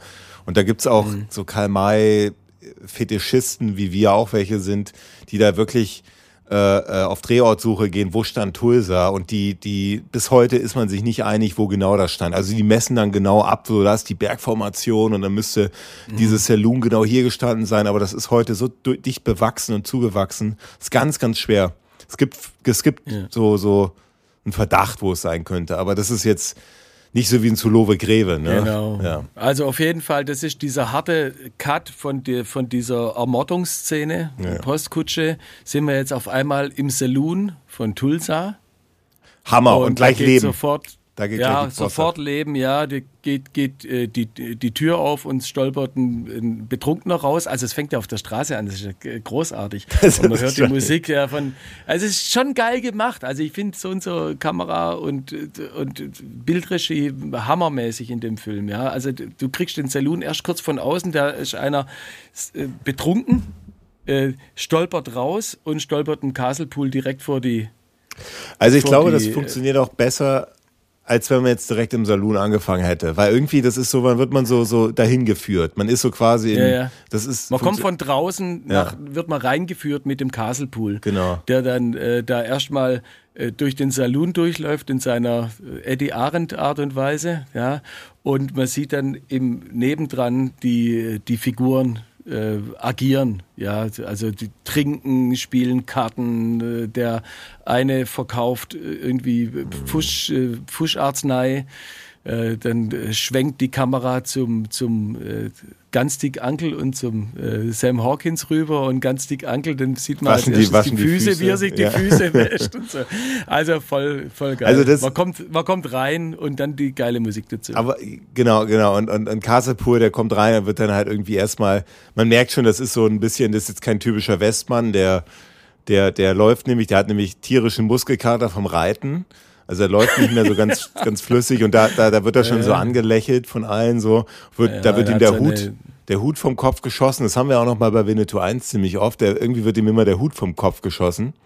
Das hat man in äh, der Löwe von Babylon auch schon, als man Theo Lingen, den Stimmt, ja. Äh, der hat auch einen, äh, einen Kopfschuss gekriegt durch den Hut. Und ich glaube, da haben wir damals schon gesagt, das, das haben die durchgezogen, dieses Motiv, ja. Stimmt. Und dann, dann so entwickelt sich ja auch immer dieses, der Kasselpur, der ist ja immer auf der Suche nach irgendwas. Also in dem Film ist er ja auf der Suche nach Schmetterlingen. Ich glaube, bei ja. Winnetou 1 sind es Hüte, Winnetou 2 sind es Abenteuer. Ja. also, also im, im Buch ist der Castlepool äh, ein ernstzunehmender Abenteurer der zwar einen ganz merkwürdigen Habitus hat, weil er halt dieses englisch-lordhafte, er ist ja Lord Castlepool, er hat ein Schloss, er ist furchtbar reich und er ist im Wilden Westen, um Abenteuer zu erleben. Mhm. Und ähm, da gibt es nachher eine Szene, wo der Castlepool ja auch ähm, unter Beweis stellt, dass er schießen kann, ja, weil er die Flinte einfach in, in die Luft hält und da einfach mal einen Geier runterholt, Stimmt, ohne ja. hinzugucken, ja. ja. Und das ist äh, ziemlich original aus dem Buch, da macht er auch so ein Ding mit dem, mit dem Gewehr. Und dann kriegen die auf einmal echt Achtung vor ihm. Und er ist auch ein ziemlich guter Stratege. Also mhm. ist zumindest jemand, der allein im Wilden Westen überlebt, auch wenn er kauzig ist. Mhm. Aber der das hinkriegt, ja. Also der Castlepool, der ist nicht so ein Depp wie jetzt der Theo Lingen im, äh, in den Orient-Filmen. Und das ist das, was ich finde, das macht es so. Das, ich hatte ja diese Probleme mit diesen ganzen schrägen Figuren in den Filmen, mhm. wo du ja auch mhm. meintest, das ist im Buch ja auch ist was, was sich durchzieht bei Karl May, diese Schre so ein Schwabe im Wilden Westen. Das passt für mich nicht so zusammen.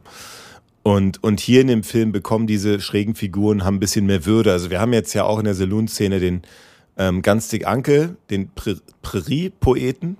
Ja, der, der, ist auch ziemlich geil. Der lässt Ganz ja dick Ankel ist auch eine Originalfigur, übrigens aus Schatz im Silbersee. Und der reimt auch. Ja. Ja klar, in dem Film ja auch. Da reimt er ja die ganze Zeit. So. ich sehe, der Kerl schwenkt eine Fahne. Wie ich, was, und wie ich, ich sehe, er kommt alleine. Nee, er kommt, so, solche, er, er kommt solche Reime immer. So ja, das ist, was sehen meine Augen dort? Ein Fremdling, ein Fremdling naht sich unserem Ort. genau, also die werden da auch, ähm, klar, die sind witzig, aber die sind ernst zu nehmen und die sind nicht doof die begreifen, um was es dreht. Und das ist das, was du meinst. Die, wir, wir, haben hier in dem Film keine Figuren, die rundweg dumm und ulkig sind, sondern wir haben Leute, die intelligent und schlau sind und halt kauzig, sag ich mal. So, so ganz übertrieben gezeichnete Charaktere einfach sind. Aber, aber die, macht, die gab es ja damals. Die aber die halt gab es ja damals Charme, auch im Wilden Westen. Das sind ja, wer ist im Wilden Westen gekommen? Das sind ja nicht die, nicht Leute, die irgendwie, äh, das sind ja Leute, die haben was gesucht, die wollten mehr vom Leben, die wollten auch ein bisschen aus Verzweiflung manchmal. Das sind natürlich schräge Vögel, die, die ja. sich da aufgemacht Und, haben. Ja, also schräge Vögel, äh, welche noch mit Ehrgefühl, manche nur Abenteurer, aber viele von denen ähm, hat quasi der, der, der Osten Amerikas in den Westen ausgespuckt. Das waren Verbrecher, Rumtreiber, Leute, die es einfach in der Gesellschaft nicht geschafft haben, mhm. so Fuß zu fassen, dass sie ähm, den Reichtum, den sie sich erhofft hatten, halt mit ehrlicher Arbeit hätten erreichen können. Und äh, da gab es wirklich äh, riesen Banditenbanden. Vor allem in Arizona, da spielt der Film zwar nicht, aber das ist die, die, die Anlehnung, ja. Äh, weil Arizona war, ist ja riesig. Ich meine, wenn du da mal drüber fliegst, das ist halt einfach zum Großteil einfach flach wie Brett und äh, äh, und, und dann die Berge drumherum, sowas, so ein Gebiet ist nicht zu kontrollieren, ja, da gab's halt eine diese, Armee. Ja. Aber da gab es ja, die, Silber, die Silberminen, ja. Also, also in Arizona, Tom Stone und so weiter, das war eine Silberminenstadt und da haben sich natürlich das ganze Gesindel da äh, ja, klar, die gehen dann hin, um schnell reich zu werden. Ja. Und der wusste nicht, äh, äh, und da erntet man auch gern mal da, wo man nicht gesät hat. Ja. Und so gibt es halt äh, dann Dieb, kleine Diebstähle und irgendwann schließt man sich zusammen, überfällt äh, Postkutschen oder raubt irgendwie Züge aus oder, oder macht sowas. Und diese Art von Leuten, das waren die Trams. Mhm. Das, waren, das waren die Trams, die Verlierer, die im, in, in der Gesellschaft nicht klargekommen sind und vielleicht manchmal auch, weil sie, weil sie einfach total brutal waren oder, oder einfach eine Verbrecherseele hatten. Aber Mhm. Will ich nicht so arg drauf eingehen, aber die gab es wirklich.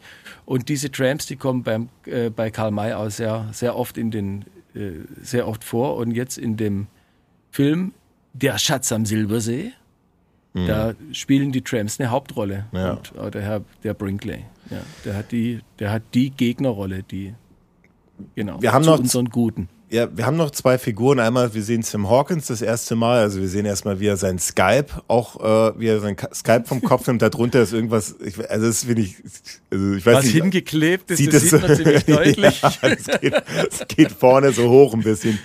Äh, ja, ja, sieht, er sieht uns, also wenn du, wenn dir so ein, also der hat ja, wie ist seine Vorgeschichte? Der hat irgendwie, der war in so einem Indianerüberfall mal ähm, Ja, was er äh, jetzt ähm, diese diese ähm, in, in irgendeinem Buch sagt das, diese das sind nicht die Oklalas, irgendein, irgendein Stamm, die ja, die die hätten ihm bei lebendigem Leibe haben die den halt skalpiert, ja. Mhm.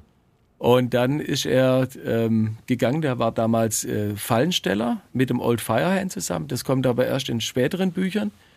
Äh, äh, raus, der war Fallensteller und hat für drei Bündel Biberfälle hat er, ist er in die Stadt gegangen und hat für drei Bündel Biberfälle sich einen künstlichen Haarschopf gekauft. Und ich muss sagen, den hat er wirklich also sehr gut ausgewählt. Der sieht sehr gepflegt aus. also, genau, diesen, der hat sich einen Mob gekauft. Ja, ein, ein, ein Mob, der auf, auf einer skalpierten Glatze hält für drei Bündel Biberfell. Der auch immer, der auch immer wieder, also. wieder mal abfällt. Ne? Also bei, bei Winnetou 1 am Ende, wo er sich da an dieses Squad daran macht und er dann da unter diesem Baum da lang läuft und dann irgendwie so ein Ast, irgendwie so ein Ast da hängen bleibt. Die, die, die, die Perücke vom Kopf. Ja. Aber ich finde, ich finde so mit seinem, also allein schon wie er da, also ein bisschen, ein bisschen Sonnenbrand im Gesicht, aber wie er da allein schon da aus dem Fenster rausguckt, diese, diese, dieses, also ich finde, das ist, äh, merkst du schon, das ist die richtige Besetzung. Ja, aber also der war damals, ist unfasslich. Der ist ja auch, er ist vor kurzem gestorben, also von einem, ja, von einem 82, Jahr. Der äh, ist, hier, 2022, 22 ist, der, ist gestorben. Ist, Jetzt, Im Oktober muss das gewesen sein. Ja, der ist 96 geworden. Der hat noch bis, Bruder der hat echt noch, äh, hat noch so lange gelebt und äh, hat irgendwie dann äh, in München hat er noch gelebt und so. Also der fand wirklich eine, eine Wahnsinn, wahnsinnige. Da würde ich gerne mal in einer der nächsten Folgen ein bisschen über sein Leben reden. Aber ja, und dann haben wir natürlich noch die letzte Figur, das ist der, der, der, der die des Fred Engels mit einem mit einem roten Hemd sitzt er da und prahlt ein bisschen vor seinen Freunden, dass sein Vater ja äh, reich wäre ähm, ja, also das Problem ist an der Story, also aber die Story macht so auf, ja. Hm. Ähm, die, äh, der, der Fred Engel, der wird auch gleich die Losung des Films sprechen. Also wir kommen jetzt gleich dazu. Ähm, nur ganz kurz. Also der Castle Pool wird vorgestellt als Kauz, dann haben wir den ganz dick Ankel, da schwenkt die Kamera dann zum Sam Hawkins hoch, dann schwenkt die Kamera wieder zum Castle Pool, der sich da ein Whisky reinzieht und mit dem Barwirt, den wir auch schon kennen, dieser alte Bekannter, ja, der Wladimir Meda. So. Ich, ich, ich bestehe darauf, immer seinen Namen zu nennen, weil es ist, okay. der, es ist eine Karl-May-Legende. Und ja? dann kommt, dann, dann, dann kommt was, wo halt die, die Kamera so geil ist, ja, das ist einfach so geil. Diese Castlepool-Szene, die so ein bisschen komisch ist, da ist, kommt auch der einzige äh, Schwarze vor, dieser schwarze Junge, der da am, an der Bar steht, wo du mich gefragt hast, was macht denn der da? Ja, Erinnerst dich? Ja, ja, zu damaligen ja, das Zeit. Ist diese Szene. So merkwürdig, ja. Ja, ja. Ja gut, es ist fünf Jahre, fünf Jahre nach dem amerikanischen Bürgerkrieg, da waren die Schwarzen eigentlich gleichberechtigt. Ja, da waren die aber, die waren die natürlich total verloren, aber weil die konnten sich ja kein Leben aufbauen. Betonung liegt auf ja. eigentlich, ja. Ja, die waren da halt genau. verloren und dann war das vielleicht so ein verlorener Skla ehemaliger Sklave, der dann da im Auf jeden ist. Fall steht Castlepool da und säuft diesen Whisky, den er gar nicht bestellt hat. Der wird ihm einfach so zu. ja. ja. und dann, Aber wieder ihm zugeschoben. Ja, ja, mega. Und dann kommt ein Schwenk, das ist alles ohne Cut. Das ist alles ohne Cut. Dann kommt ein Schwenk hoch und auf einmal siehst du Fred Engel, also Götz George, in, in diesem roten Hemd da sitzen, umgeben von irgendwelchen Zechern und, und Kartenzockern. Mhm. Ja, und die sind gerade sich am Zuprosten und der, der Engel, der freut sich, dass sein Vater jetzt gleich mit der Postkutsche ankommt, denn sein Vater ist reich, ja, und er verrät äh, über seinen Reichtum. Und dieser Kurpfuscher Hartley, der hört zu. Das ist einer von den, wie wir später erfahren werden, der gehört zu den Tramps. Hm. Aber ja. er. Und dann in diese Szene bricht auf einmal der, der Ruf rein, irgendwie, äh, die Postkutsche kommt, die mhm. Postkutsche kommt, also alle raus. Klar, da ist ja normal nicht viel los gewesen in so einer Stadt. Ist gut gemacht. Und dann äh, sagt einer aus dem Volk so, oh, da sitzt ja gar kein Kutscher drauf. Mhm. Und schon äh, red, äh, rennt halt äh, Fred Engel äh, zu der Postkutsche und jetzt kommt der erste geile Stand vom Götz wie er die Postkutsche anhält, die Führerlose, mhm. wie er sich in die, in die Pferde reinwirft. Wie findest du das? Also ich finde, ich finde, Götz George macht da, also er sieht ja nicht nur wahnsinnig gut aus, der muss, ich glaube, Mitte 20 damals gewesen sein. Ich finde, er spielt das einfach äh, hervorragend. Also diesen Sohn. Total überlegen. Also, ja. also, also nicht, nicht schwach, immer stark und dann aber, aber dass er getroffen ist von dem Tod seines Vaters, dem ist dann ja auch, dem ist ja auch total egal mit dem Schatz. Der Schatz ist ihm total egal, sagt er ja auch Schatz des Öfters.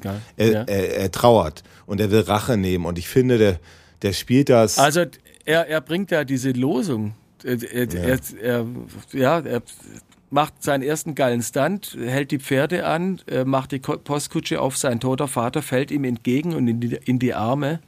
Er hebt ihn auf und läuft äh, irgendwie mit, mit der Leiche seines Vaters da auf den Saloon hoch und sagt, ich werde deinen Mörder finden.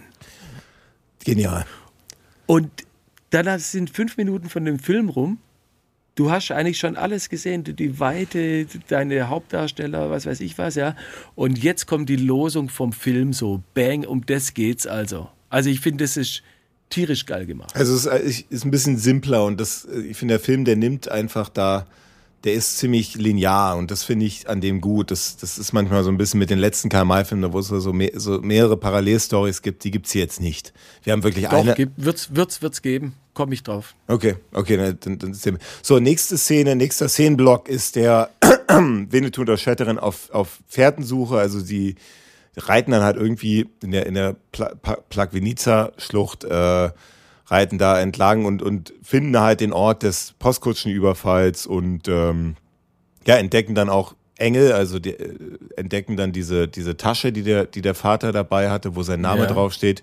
Und dann machen also sie. Also die Szene, die Szene, ganz kurz da reinzukräschen, nur ganz kurz, äh, hört mal die Musik oder denk mal an die Musik. Was kommt da? Vorher hatten wir diese große aufgemachte Musik, dann die Saloon-Musik. Mhm. Und jetzt kommt so ein Moll Major 7 Chord, weißt du, äh, so, so, so ganz unten gesetzt und so auf einmal erzeugt der Böttcher da eine brutale Spannung. Jetzt geht's los so. Gerade eben nennt der Fred Engel noch die Lösung, die Losung von dem Film. Ich werde deinen Mörder finden und jetzt geht der Film los. So jetzt, jetzt, jetzt geht's. Jetzt, tierisch umgesetzt, finde mhm. ich. Genial. Jetzt finden also Winnetou und Old Shatterhand die Fährten und dann? Ja, dann, also Winnetou machen sie, um es jetzt zusammenzufassen, Old Shatterhand soll dann, soll dann weiter nach, nach Tulsa. Und, ja. und, äh, und irgendwie, die haben schon gehört, dass die Trams sind irgendwo hier unterwegs. Und das könnte mit den Trams zusammenhängen.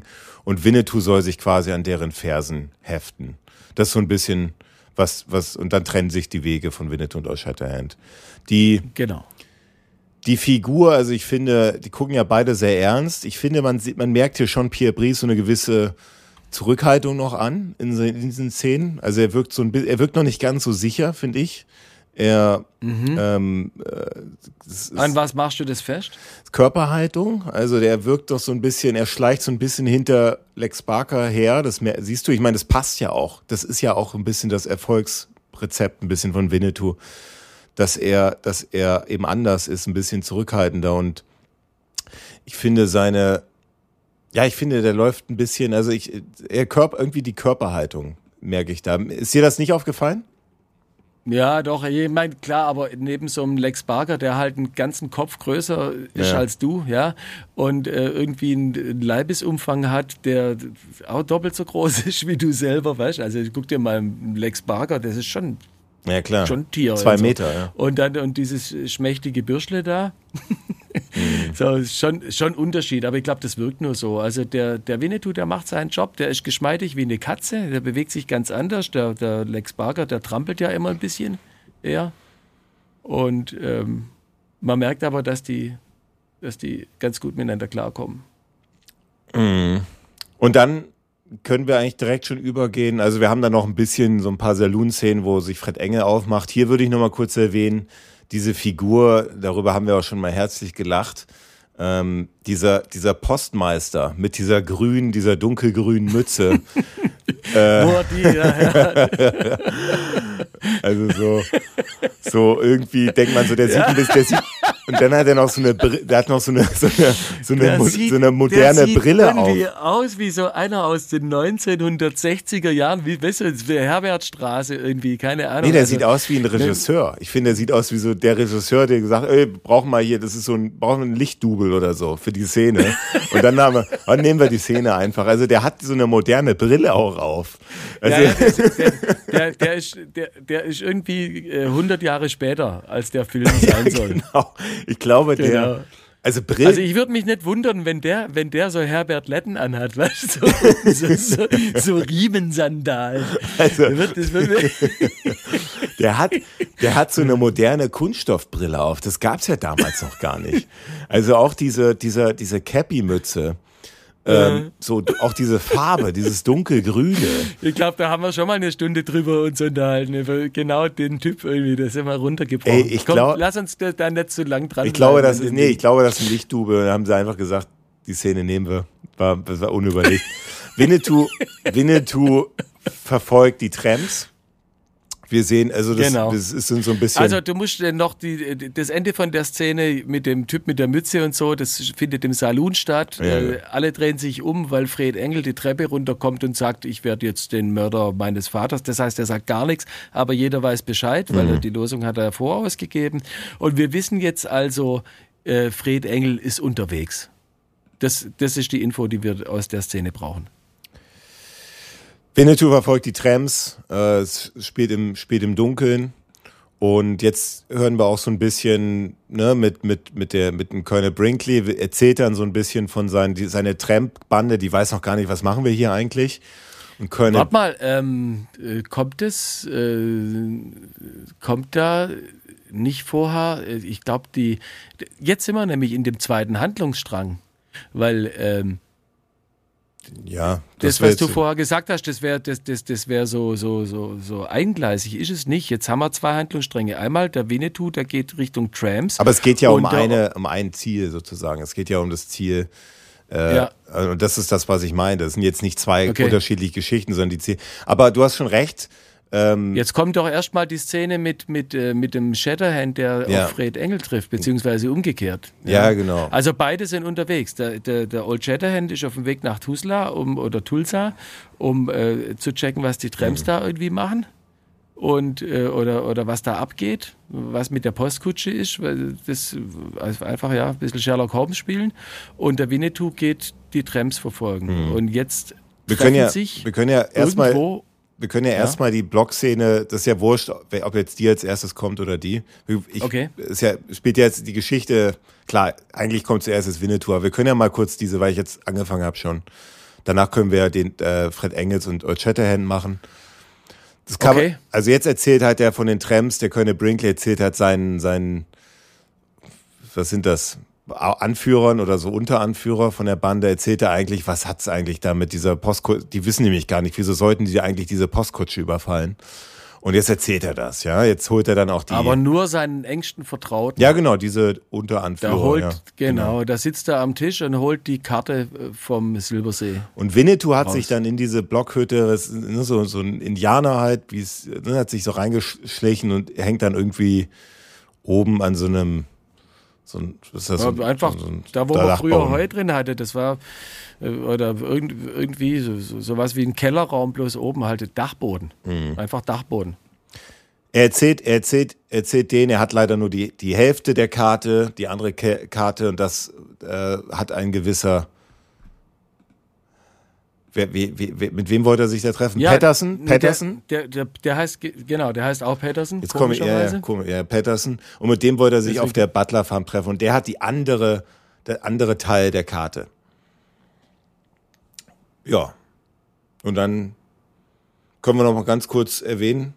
Nee, äh, oder, oder hast du da noch was hinzuzufügen? Bis wir, oder dann kommt es noch ein bisschen zu Rangeleien, weil Winnetou, weil, weil dann heißt es so, jetzt müssen wir, jetzt, jetzt trinken wir einen da drauf. Und dann wollen sie quasi ja, und dann, und dann muss Winnetou aber noch schnell aus dieser ja, Blockhütte aber raus. er weiß, er weiß das mit der Butler Farm, das weiß er noch gar nicht. Weiß er noch gar In nicht. der, der, das weiß er zu dem Zeitpunkt noch gar nicht, dass er dahin muss, sondern er hat einfach diese Karte und stellt fest, boah, Mhm. die Karte, äh, die ist nur halb, ist nur eine halbe Karte. Ja. Und die ist im Film mal wieder auch so, naja, egal. Mhm.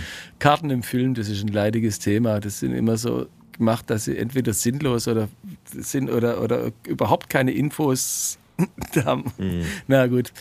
Also als richtige Karte könntest du sowas nicht brauchen, was die da einem anbieten. Okay, also der Brinkley hat auf jeden Fall die halbe Karte und sagt auch, sein Kumpan, die habe ich dem Engel in der Postkutsche abgenommen. Ja. Und ähm, der Winnetou hat sich ja angeschlichen, sitzt da oben auf dem Dachboden rum und irgendwann ähm, wollen die einen Whisky saufen und einer der Tramps geht halt hoch, um das Fass Whisky vom Dachboden runterzuholen und äh, Winnetou muss reagieren, äh, bringt einen von den Tramps um und flieht aus der ganzen aus der ganzen Szene und sagt dann oben auf dem Berg, indem er das Gewehr hochhebt, so gegen die gegen den nachtschwarzen Himmel, wer den Frieden bricht, der beschworen ist, stirbt. Finde ich eine Megaszene, wie er da oben steht. Diese- weil, weil, weil Winnetou dann gleich schon irgendwie, dann wird dem Zuschauer gleich schon mal, er steht für das Gute. Er, er, er ist, er, also, der, der, der, da wird sich ein bisschen seine Persönlichkeit wird da ein bisschen geformt. Wobei ich diesen Kampf ein bisschen in der Blockhütte, ich meine, er verwählt, er, er sticht ja äh, Colonel Brinkley einen von seinen eigenen Männern erstmal.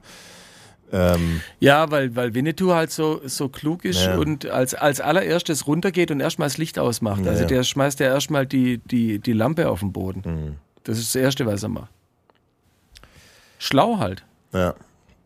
So, dann kommen wir zum nächsten. Das ist der Fred Engels, der auf Old Shatterhand trifft. Beziehungsweise, Genau. ja, so ist es. Im Und Film ist das die Szene vorher, aber ist eigentlich egal, weil die ja, wie Ja. gesagt, parallel stattfinden, die beiden Dinge. Und er verwechselt Genau. dann sozusagen, er denkt dann erstmal, Old Shatterhand, er weiß jetzt noch nicht, wer das genau ist. Er sieht nur, dass Old Shatterhand diese Tasche von seinem Vater um sein, um sein Am Pferd, Pferd am hat, Pferd und, hat. und auf dem zweiten Pferd halt die beiden Leichen ja, hängen. genau. Das ist ja das, ja. Also ich meine, Old Shatterhand, der macht da gerade seine Morgentoilette, am, am Pferd zuttelt er ein bisschen rum und der Fred Engel entdeckt den, schleicht sich an und äh, will den Old Shatterhand äh, da erstmal erschießen eigentlich, von hinten, ja.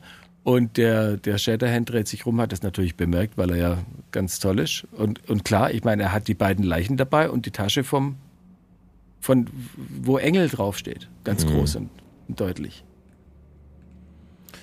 Genau. Und dann kommt der Sam Hawkins angeritten. Ja, ja, und er klärt dann die, klärt dann die Situation auf. Wir haben nochmal so einen kurzen, kurzen Zweikampf. Und da kommt noch ein bisschen diese Verbissenheit von, äh, von Fred Engels durch. So, ey, mir ist der Schatz, ich will jetzt meinen Vater rächen, so. Und, äh, Ja, also der, ähm, was, da wird der Old Shatterhand auch wieder beschrieben, indem der Fred Engels zu dem Old Shatterhand sagt, also es kommt raus erstmal, dass es Old Shatterhand ist und so, weil der Sam Hawkins ihn sofort erkennt. Am Bärentöter und am Henry Stutzen, die, ja, den kennt ja jeder und vor allem auch den Rapphengst, Ha- hat er Titler. Ähm, ja, ähm, der erkennt den und jetzt bin ich kurz aus dem Text geflogen. äh, genau, der, der, der Hawkins, der kommt angeritten, die wissen jetzt, dass das Old Shatterhand ist und der Fred Engels sagt dann zum Old Shatterhand, ich gebe Ihnen Geld, ich bin reich, wenn Sie mir helfen, meinen Vater, äh, den Mörder meines Vaters zu finden. Und was sagt der Old Shatterhand? äh, Der Old Shatterhand sagt, ich nehme kein Geld. ja, aber aus Gründen, aber weil es der Gerechtigkeit dient, werde ich Ihnen mich, helfen. mich kann man nicht kaufen, sagt er, ja. Ja, genau. Und das ist, Ja. und das, ja, das zieht sich durch eigentlich. Das machen ja, Ja. Aber das ist wichtig, dass der Dialog da drin ist, damit man diese, diese Charaktere einfach, die werden da geformt, ja. So, und dann kann man sagen, äh, jetzt, das ist so ein bisschen der große Szenenblock, den ich jetzt Butler Farm genannt habe. Also wir haben zuerst mal nochmal so Planungen in Tulsa, wo auch dieser falsche Doktor dann sich dann endlich mal entpuppt, oder dieser, dieser komische Verk dieser Verkäufer da, der, der, Ja. dass er bei den Tramps ist, der, der Ja, das ist so ein Medizinpfuscher. Medizinpusher, ja genau. Ja, ja. Der kommt im Buch übrigens auch vor, vor dieser ähm, Hartley heißt der.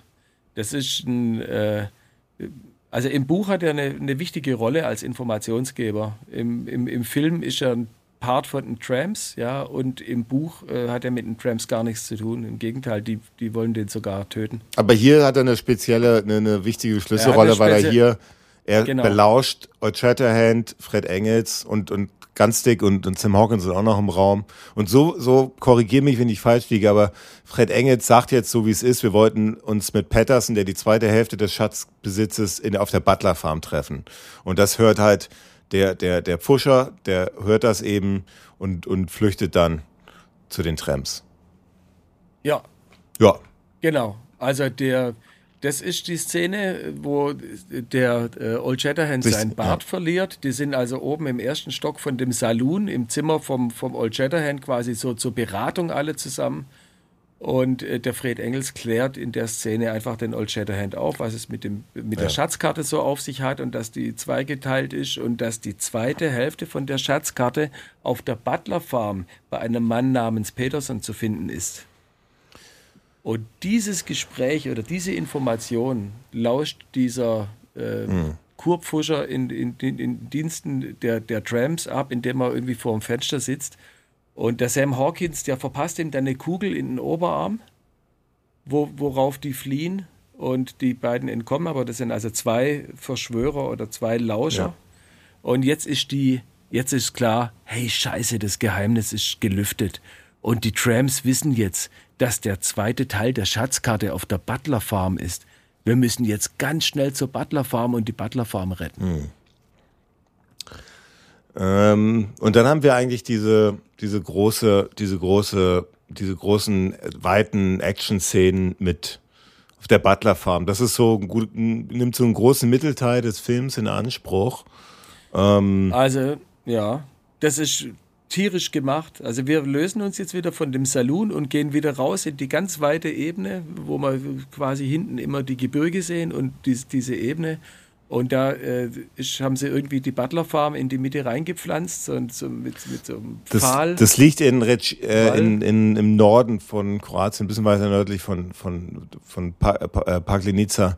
Das ist so, mhm. eine, so ein ehemaliges so ein Flugfeld aus dem Zweiten Weltkrieg noch. Und deswegen haben die sich auch dafür entschieden, weil du da ziemlich weil es sehr gut, flach ist, weil du flache und da kannst du ziemlich gute Reitszenen machen, weil du dann mit den Kamerawegen dann natürlich da lang, dann, dann wackelt's nicht so, dann kannst du schön da langfahren und diese diese diese mhm. diese Massenreitszenen drehen. Deswegen hat man sich dafür entschieden. Ich finde das ja, also ich finde. Also wir sehen quasi ein, ein, ein, großes Feld, erst die Einstellung, die Trams reiten und zwar richtig, also das ist eine richtige Massenreitszene, ist genial gemacht.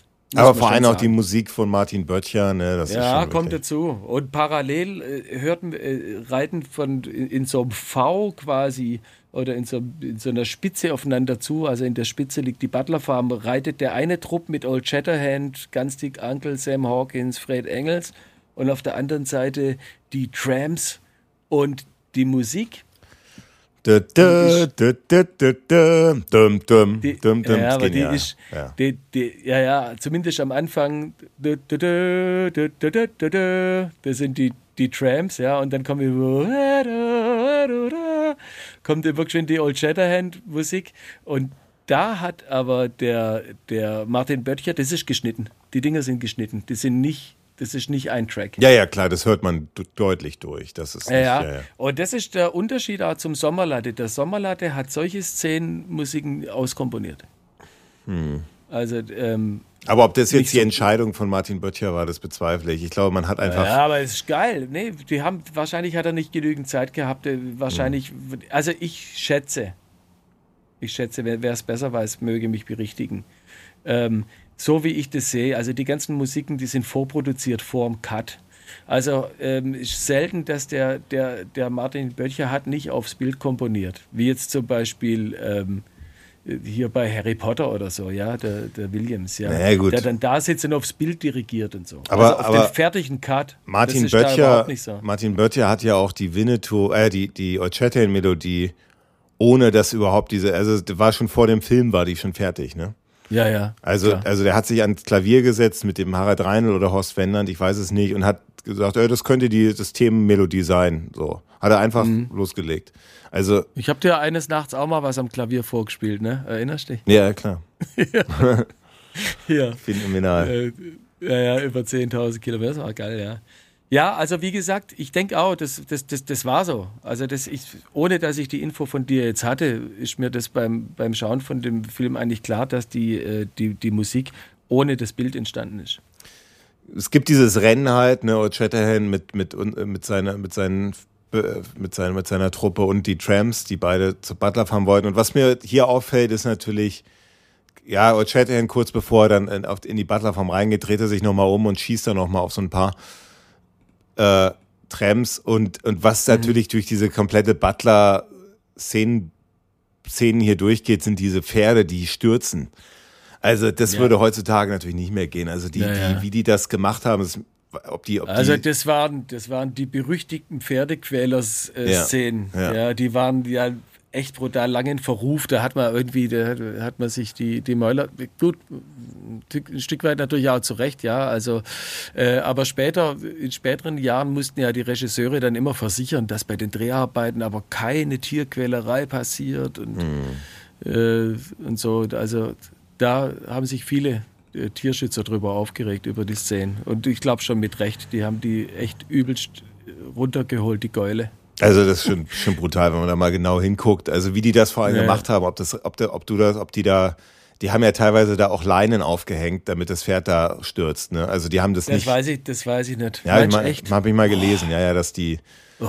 Das sieht man in Winnetou 3, da machen es die Bösewichte ja auch so, aber dass sie das auch bei den Dreharbeiten so gemacht haben. Das, weil du kannst ja nicht als Reiter jetzt dem Pferd anweisen, jetzt leg dich ah, mal Es flach. gibt schon Jungs, die können das. Die können das, das, das, das Pferd quasi, dass es sich hinschmeißt. So, also das, das kriegen die schon. So wie, so wie, schon. so wie du das da gesehen hast, okay.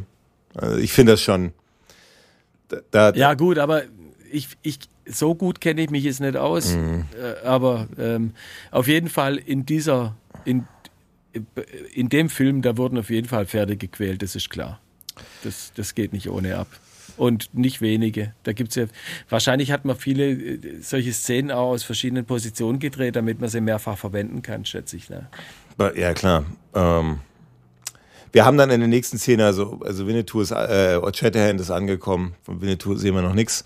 Und äh, ja, jetzt sind aber leider äh, Ellen Patterson und ihr Vater, der die zweite Hälfte von der Karte besitzt, die sind jetzt leider irgendwie auf dem Ausritt oder sowas, ja. Und also man muss vielleicht eins sagen noch ganz kurz, die, äh, die Butler Farm die auf der Butler Farm, die raffen natürlich, was jetzt da im Anmarsch ist, öffnen kurz das Tor, lassen Old Shatterhand und die Mannen durch und schließen das Tor sofort. Die Trams sind draußen und werden sofort äh, unter scharfes Feuer äh, von den äh, mhm. Leuten da in der Butler Farm genommen und müssen nach schon herben Verlusten dann erstmal äh, Leine ziehen und äh, wissen jetzt gar nicht, wie sie jetzt, äh, wie sie das jetzt irgendwie machen sollen. Aber jetzt kommt nämlich das, dass äh, Ellen und der Vater ausgeritten sind. Ja, genau. Werden dann, werden dann äh, ziemlich schnell gefangen genommen. Ist natürlich dumm gelaufen für die. Ähm, wenn man da Karin Dor das erste Mal auch sieht, finde ich eine, die war ja mit dem, mit dem Regisseur auch verheiratet. Also der mal eben doppelt so alt war, wahrscheinlich. Und Kommt äh, vor. ja, ja. Und ja, werden gefangen genommen und dann kommen wir zu der Szene mit der Genau, da kommt der, der, der, der, wer, wer auch immer das ist, der irgendwie der Ober, der Unteranführer von der, von, von dem Colonel Brinkley ja. kommt an mit der weißen Fahne. Genau. So wie, so wie es aussieht, kommt der Alane. Ähm. genau, also die, genau die Tramps, die, haben natürlich jetzt Geiseln und wollen mit den Geiseln Forderungen erpressen, das ist klar, ja. Und schicken erstmal einen mit der weißen Fahne und dann kommt dieser geile Dialog, ja. Mhm. Ganz dick Uncle und Hawkins. Der Kerl schwenkt eine weiße Fahne. So wie ich sehe, kommt er alleine. Ja. Ach, vielleicht will er nur sein Hemd bei uns trocknen. Geil. Er wird immer ein bisschen aufgelockert, ja. Ja, ähm, genau. Und jetzt hat man natürlich ein Problem, jetzt äh, müssen die die Geiseln befreien. Es gibt aber so, und, ein, es gibt so, ein, so einen Weg darunter, der wurde mal angelegt, so eine, so eine Art, in, in dem Brunnen, wenn, also wenn man in den Brunnen einsteigt, in der Butler Farm, kommt man eben genau in der Nähe da irgendwie raus.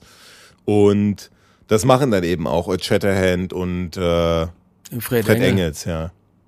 Und befreien dann sozusagen, nee, befreien dann, befreien dann beide. Genau, das, und das geht eigentlich viel zu, viel zu easy, ja. Die, die, der, die Frau Butler, die sagt doch, es gibt da einen Weg mhm. raus, ja, dann gehen die raus, äh, schleichen sich von hinten an, an die Deppen, die natürlich ihre Gefangenen ganz an den Rand vom Lager gemacht haben. Mhm. Das wird dadurch begründet, dass der Colonel Brinkley sagt, aber mit den Gefangenen wird nicht gesprochen. Das ist die, die weil mhm. sonst ist keiner so dumm und äh, tut die quasi ins Landesinnere rein, irgendwo äh, an den Busch, wo man sich prima anschleichen kann, irgendwelche Gefangenen hinbinden. Das ist total dämlich. Aber im Buch ist die Szene sehr ähnlich und auch da sind die Tramps sehr dämlich und machen nämlich genau das. Mhm.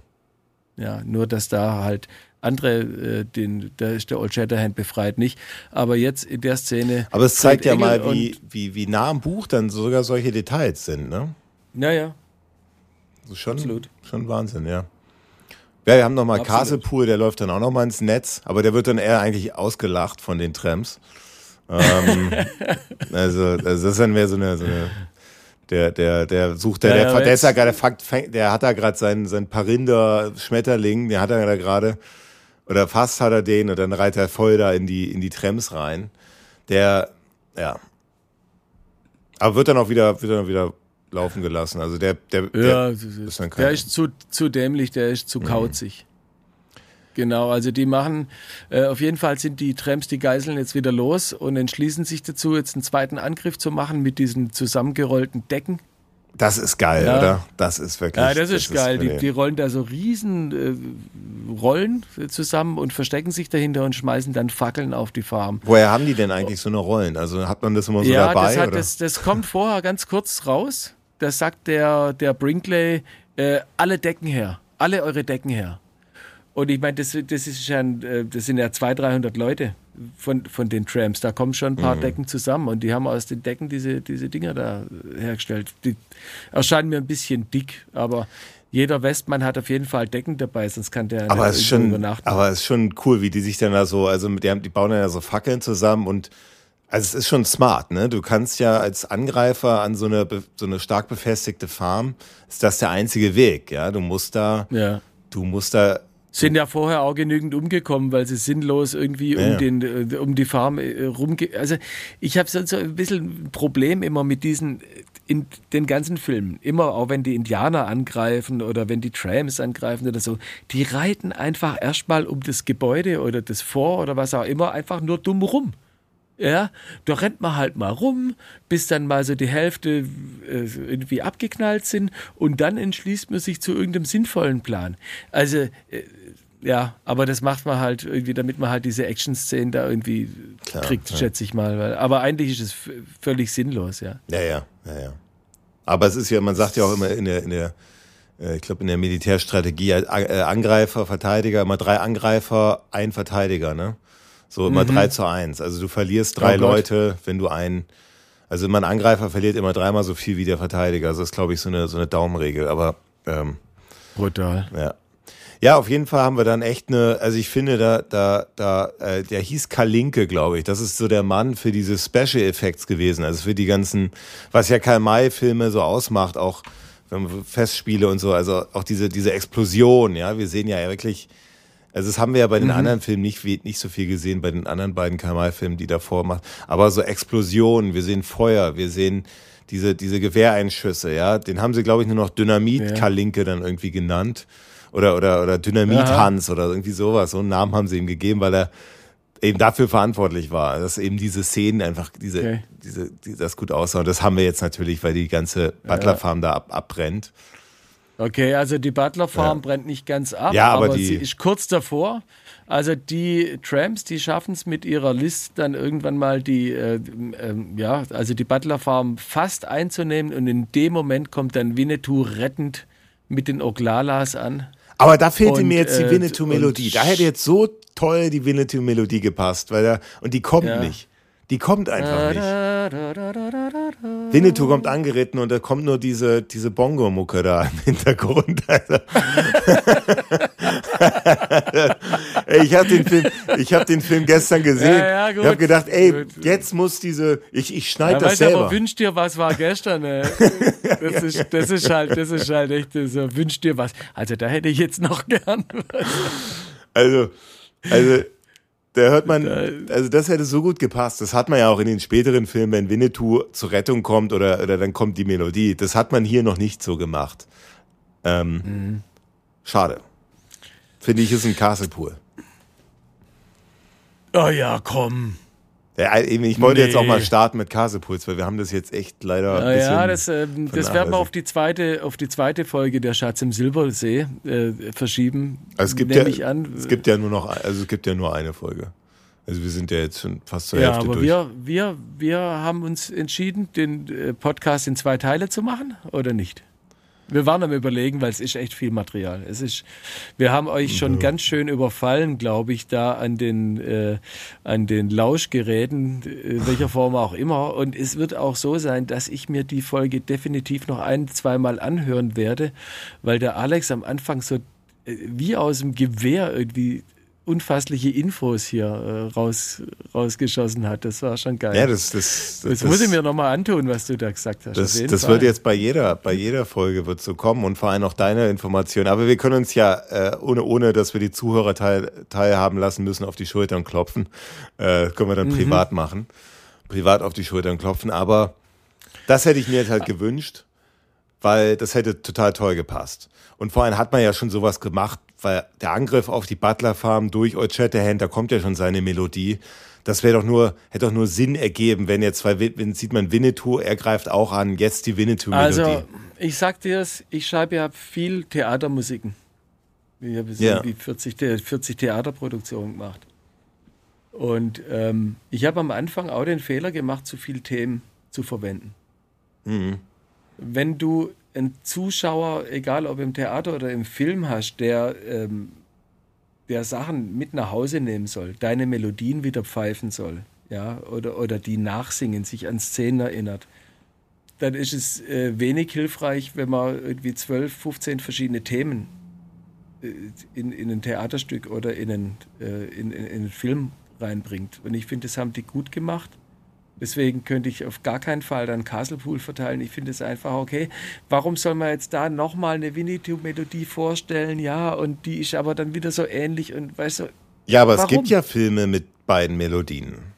Ja, aber dann sind die ja schon etabliert. Das ist der erste von der Reihe und ich finde, das haben die da ganz gut gemacht. Schlicht ähm, nicht zu viele Themen, immer, äh, wenn es spannend wird, immer, die, wenn die Trams da sind, kommt immer diese, diese, diese ganz scharf gespielten äh, Trombones oder was es sind. Irgendwie, und, und das beschränkt sich auf relativ wenig verschiedene Themen und das ist gut. Das gibt dem, dem Film ja, viel mehr Struktur, ja. Ja, als wenn du da für, für jeden Scheiß irgendwie ein neues Thema ausge, ausgepackt hast. Die haben ja selbst in den Filmen später die Saloonmusik in dem, in dem Film ist ja dieses dieses, dieses Ami-Thema, ja. Um, I came from Alabama, where the John my knee, the little oh, stimmt, ja. ja. Und der Böttcher, der hat ja erst für die nächsten, für die Winnetou-Filme eine Saloon-Musik gemacht. Mhm. Seine eigene. Ja, diese, diese, diese ziemlich viel die so sind aber alle so ein bisschen, basiert. Ja, ja. Und die sind, ja. Die, ja. klar, die sind eben alle die gleichen, weil die wir nicht ausgetauscht haben. Die haben einfach durch die ganzen Winnetou-Filme immer dieselbe Musik verwendet.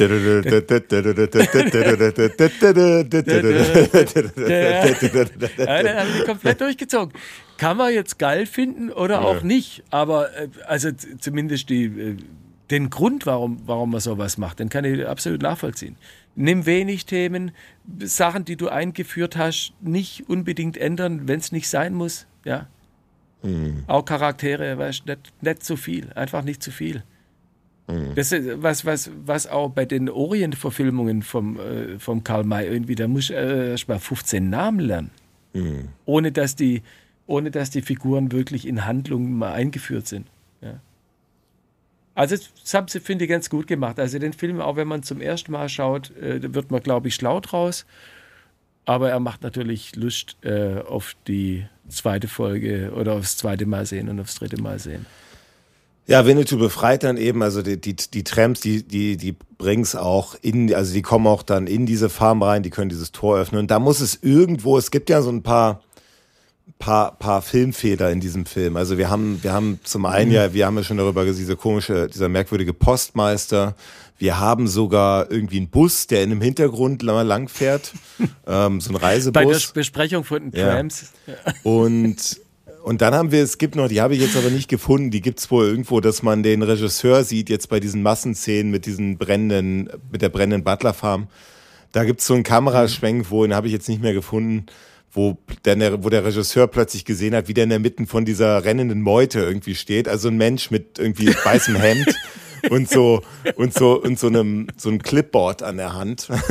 also der also der also der Regisseur, der der also ein, so ein Assistent, Scheiße, so ein Assistent. I got lost, help me if you can. Äh, ein so ein Assistentregisseur, der einfach diese Massenszene koordinieren soll, der dann mitten plötzlich in dem Film zu sehen ist. oh mein Gott. Ich, ich, ich versuche mal diese, diese Szene nochmal zu finden und dann können wir die ja mal als Link irgendwie hochstellen. Ja. Ähm, ja, Alter, ziehen wir es durch oder machen wir jetzt einen Break und vertrösten unser wertes Publikum auf die nächste Folge? Ich würde fast sagen, weil das wird echt lang, das sind Wahnsinnsinformationen. Uns kommen ja noch geile Szenen. Mhm. Wir können vielleicht, äh, wenn wir äh, die, äh, der Schatz im Silbersee, unsere Podcast-Folge 2 machen, auch noch ein bisschen auf äh, diverse Sachen, zum Beispiel Hintergrund, äh, mhm. was ist im Buch, ja, Vergleiche, äh, das würde ich eigentlich auch ganz gerne nochmals loswerden, weil wie gesagt, Karl May da zu forschen, das ist ein Universum und da gibt es so viele interessante Geschichten, würde ich gerne mhm. anbringen, aber dann wird es einfach zu lang. Und du hast sicherlich auch noch einiges auf dem Zettel, oder? Was du loswerden möchtest. Ja, schon, aber, aber das, können wir, das können wir gerne so machen, ja. Dann sehen wir uns, ja. sehen wir uns, sehen wir uns bei der nächsten Folge. Hören wir uns. Ja. Ähm, Soll man ein kleines Vorgeschmäckle äh, geben, was, was so passieren wird? Also wir werden den Film weiter besprechen, die Figuren weiter besprechen. Ja. Was willst du? Hast ja auch noch bestimmt einige Hintergrundinfos. Ja, so, ja, so ein paar. Also ich habe die, die meisten. Also wir haben natürlich noch ein bisschen was über ähm, die, die Dreharbeiten und so ein bisschen natürlich, was, wie ist der Film, was ist mit aus dem Film passiert, äh, war erfolgreich oder nicht und, äh, und so mhm. weiter. Ja. Also wir haben da schon so ein, noch so ein paar Informationen. Ähm, ja, jetzt, äh, und es gibt jetzt halt auch noch so viele Sachen über diese ganzen Indianerstämme zu sagen, die ja in dem Film mhm. dann auch auftauchen, ja. Ähm, dann gehen wir darauf ein bisschen, ein bisschen mehr ein. Ja, ja, dann, dann überhaupt die ganzen Silbersee-Szenen da oben, ja. ja, der, der Ritt dorthin und so, das ist schon, das ist geil. Ich glaube, wenn wir das jetzt einfach zu schnell durcharbeiten, dann äh, ja. wird es dem Film nicht gerecht. Dann machen wir das so, aber trotzdem, äh, dann müssen wir wie bei jeder Folge, äh, müssen wir natürlich jetzt noch den KMI of the Month vergeben. Und mhm. äh, was hast du dir was ausgedacht oder hast du einen? Ja, den habe ich. Also, äh, und zwar äh, der Name In Nouveau. Ah, gut, für super. Mich. Ja, für, ja, das war eine gute ja, Information, ja. Ja, also der, äh, dass der, der Karl May sein, sein Superhelden, den er ja dahin gebaut hat, zuerst In Nouveau genannt ah. hat. Ja. Und äh, das wusste ja noch keiner. Ähm, und ich glaube, er selber auch nicht. Ich glaube, dass er hinten raus da ein bisschen geflunkert hat, wenn er dann sagt, ja, schon im ersten Blatte begann ich sofort mit Winnetou, nannte ihn aber noch in einem anderen Indianerdialekt. Mhm. Welchen verschweigt er an der Stelle in seiner Biografie, in seiner Autobiografie? Einstweilen nur noch in Nouveau. Mein Karl May des Monats. Und deiner? Ja, ein bisschen, äh, bisschen kommerzieller. Also der Winnetou 1 kommt jetzt als 4K Edition äh, ich glaube, in, in, im Dezember kommt jetzt raus. Also das erste Mal, dass mhm. ein KMI in 4K-Auflösung zu sehen ist. Und ich finde jetzt, dass, also Schatz im Silbersee, den habe ich mir auf Blu-ray angeschaut. Die sind übrigens auf dem Weg zu dir, diese, die ich dir geschickt habe. Echt? Und, oh ja, geil. Und die, das sieht schon, also die Farben, die Detail, die Details, das ist schon, sieht schon wahnsinnig schön aus für einen Film aus den 60er Jahren, der da, der da fotografiert worden ist. Jetzt kommt aber die 4K-Version raus. Also wirklich die höchste Auflösung. Winnetou 1 allerdings, den wir als nächstes besprechen werden. Und mhm. ja, bin ich natürlich super gespannt, wie das aussieht und wie, wie die, da werden ja, werden ja immer wieder bei solchen Restaurationen Farben an, angepasst. Wenn, ja. Also das wird ja, also bin ich echt total gespannt, wie das aussieht. Bis jetzt ist noch nichts. Ja klar, die müssen ja, ja. die müssen ja da digital jetzt rangegangen sein. Ja, also klar. ich frage mich, äh, äh, weißt du mit welchem äh, vielleicht gehen wir da nächstes Mal noch mal ein bisschen drauf ein. Welches Filmmaterial wurde verwendet? Gibt es das überhaupt her von der, äh, Mhm. von der Auflösung, ja? Dass man da ein 4K draus macht oder wird es hochgerechnet oder was passiert da? Machen wir, machen wir. Super. Okay. Dann sehen wir uns zur Schatz im Silbersee Teil 2 das nächste Mal. In äh, vier Wochen? Viereinhalb Wochen? Nee, vier, fünf Wochen. Wir können ja, Sowas. wir können ja, wir können ja den, wir können ja den Schatz im Silbersee alle zwei Wochen als Ausnahme, weil es zwei Teile sind, oder? Werde ich nicht schaffen. Na gut. Alles klar. Ja, ich bin, bin viel unterwegs. Dann machen wir, dann machen wir, dann machen wir es halt alle vier Wochen. Machen wir, dann werden wir unseren, Okay. unseren Turnus einhalten.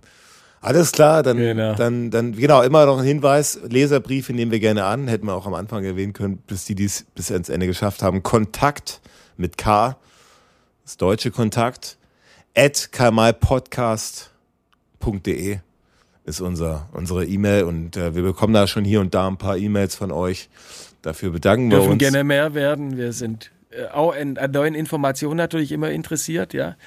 Also wenn es da, wenn's da was Neues gibt, Ja. äh, dann immer, immer raus damit. Oder auch Verbesserungsvorschläge, wenn wir irgendwie Definitiv. Wir, wir quatschen zu definitiv. viel oder, wir oder sind ja, ja gut. Irgendwie irgendwie, wir müssen ein bisschen mehr auf die Szenen, ein bisschen weniger auf die Szenen. Also wir sind da natürlich auch sehr offen äh, für sowas. Ne? Ja. Okay, dann Super. gucken wir mal, was die, Mehr, die Mehrheit von euch denkt. Und dann würde ich sagen, tschüss nach Seattle, lieber Alex. Es hat wieder Riesenspaß gemacht. Alles klar, tschüss nach Süddeutschland. Und jetzt noch ein bisschen Mucke für euch. Ja.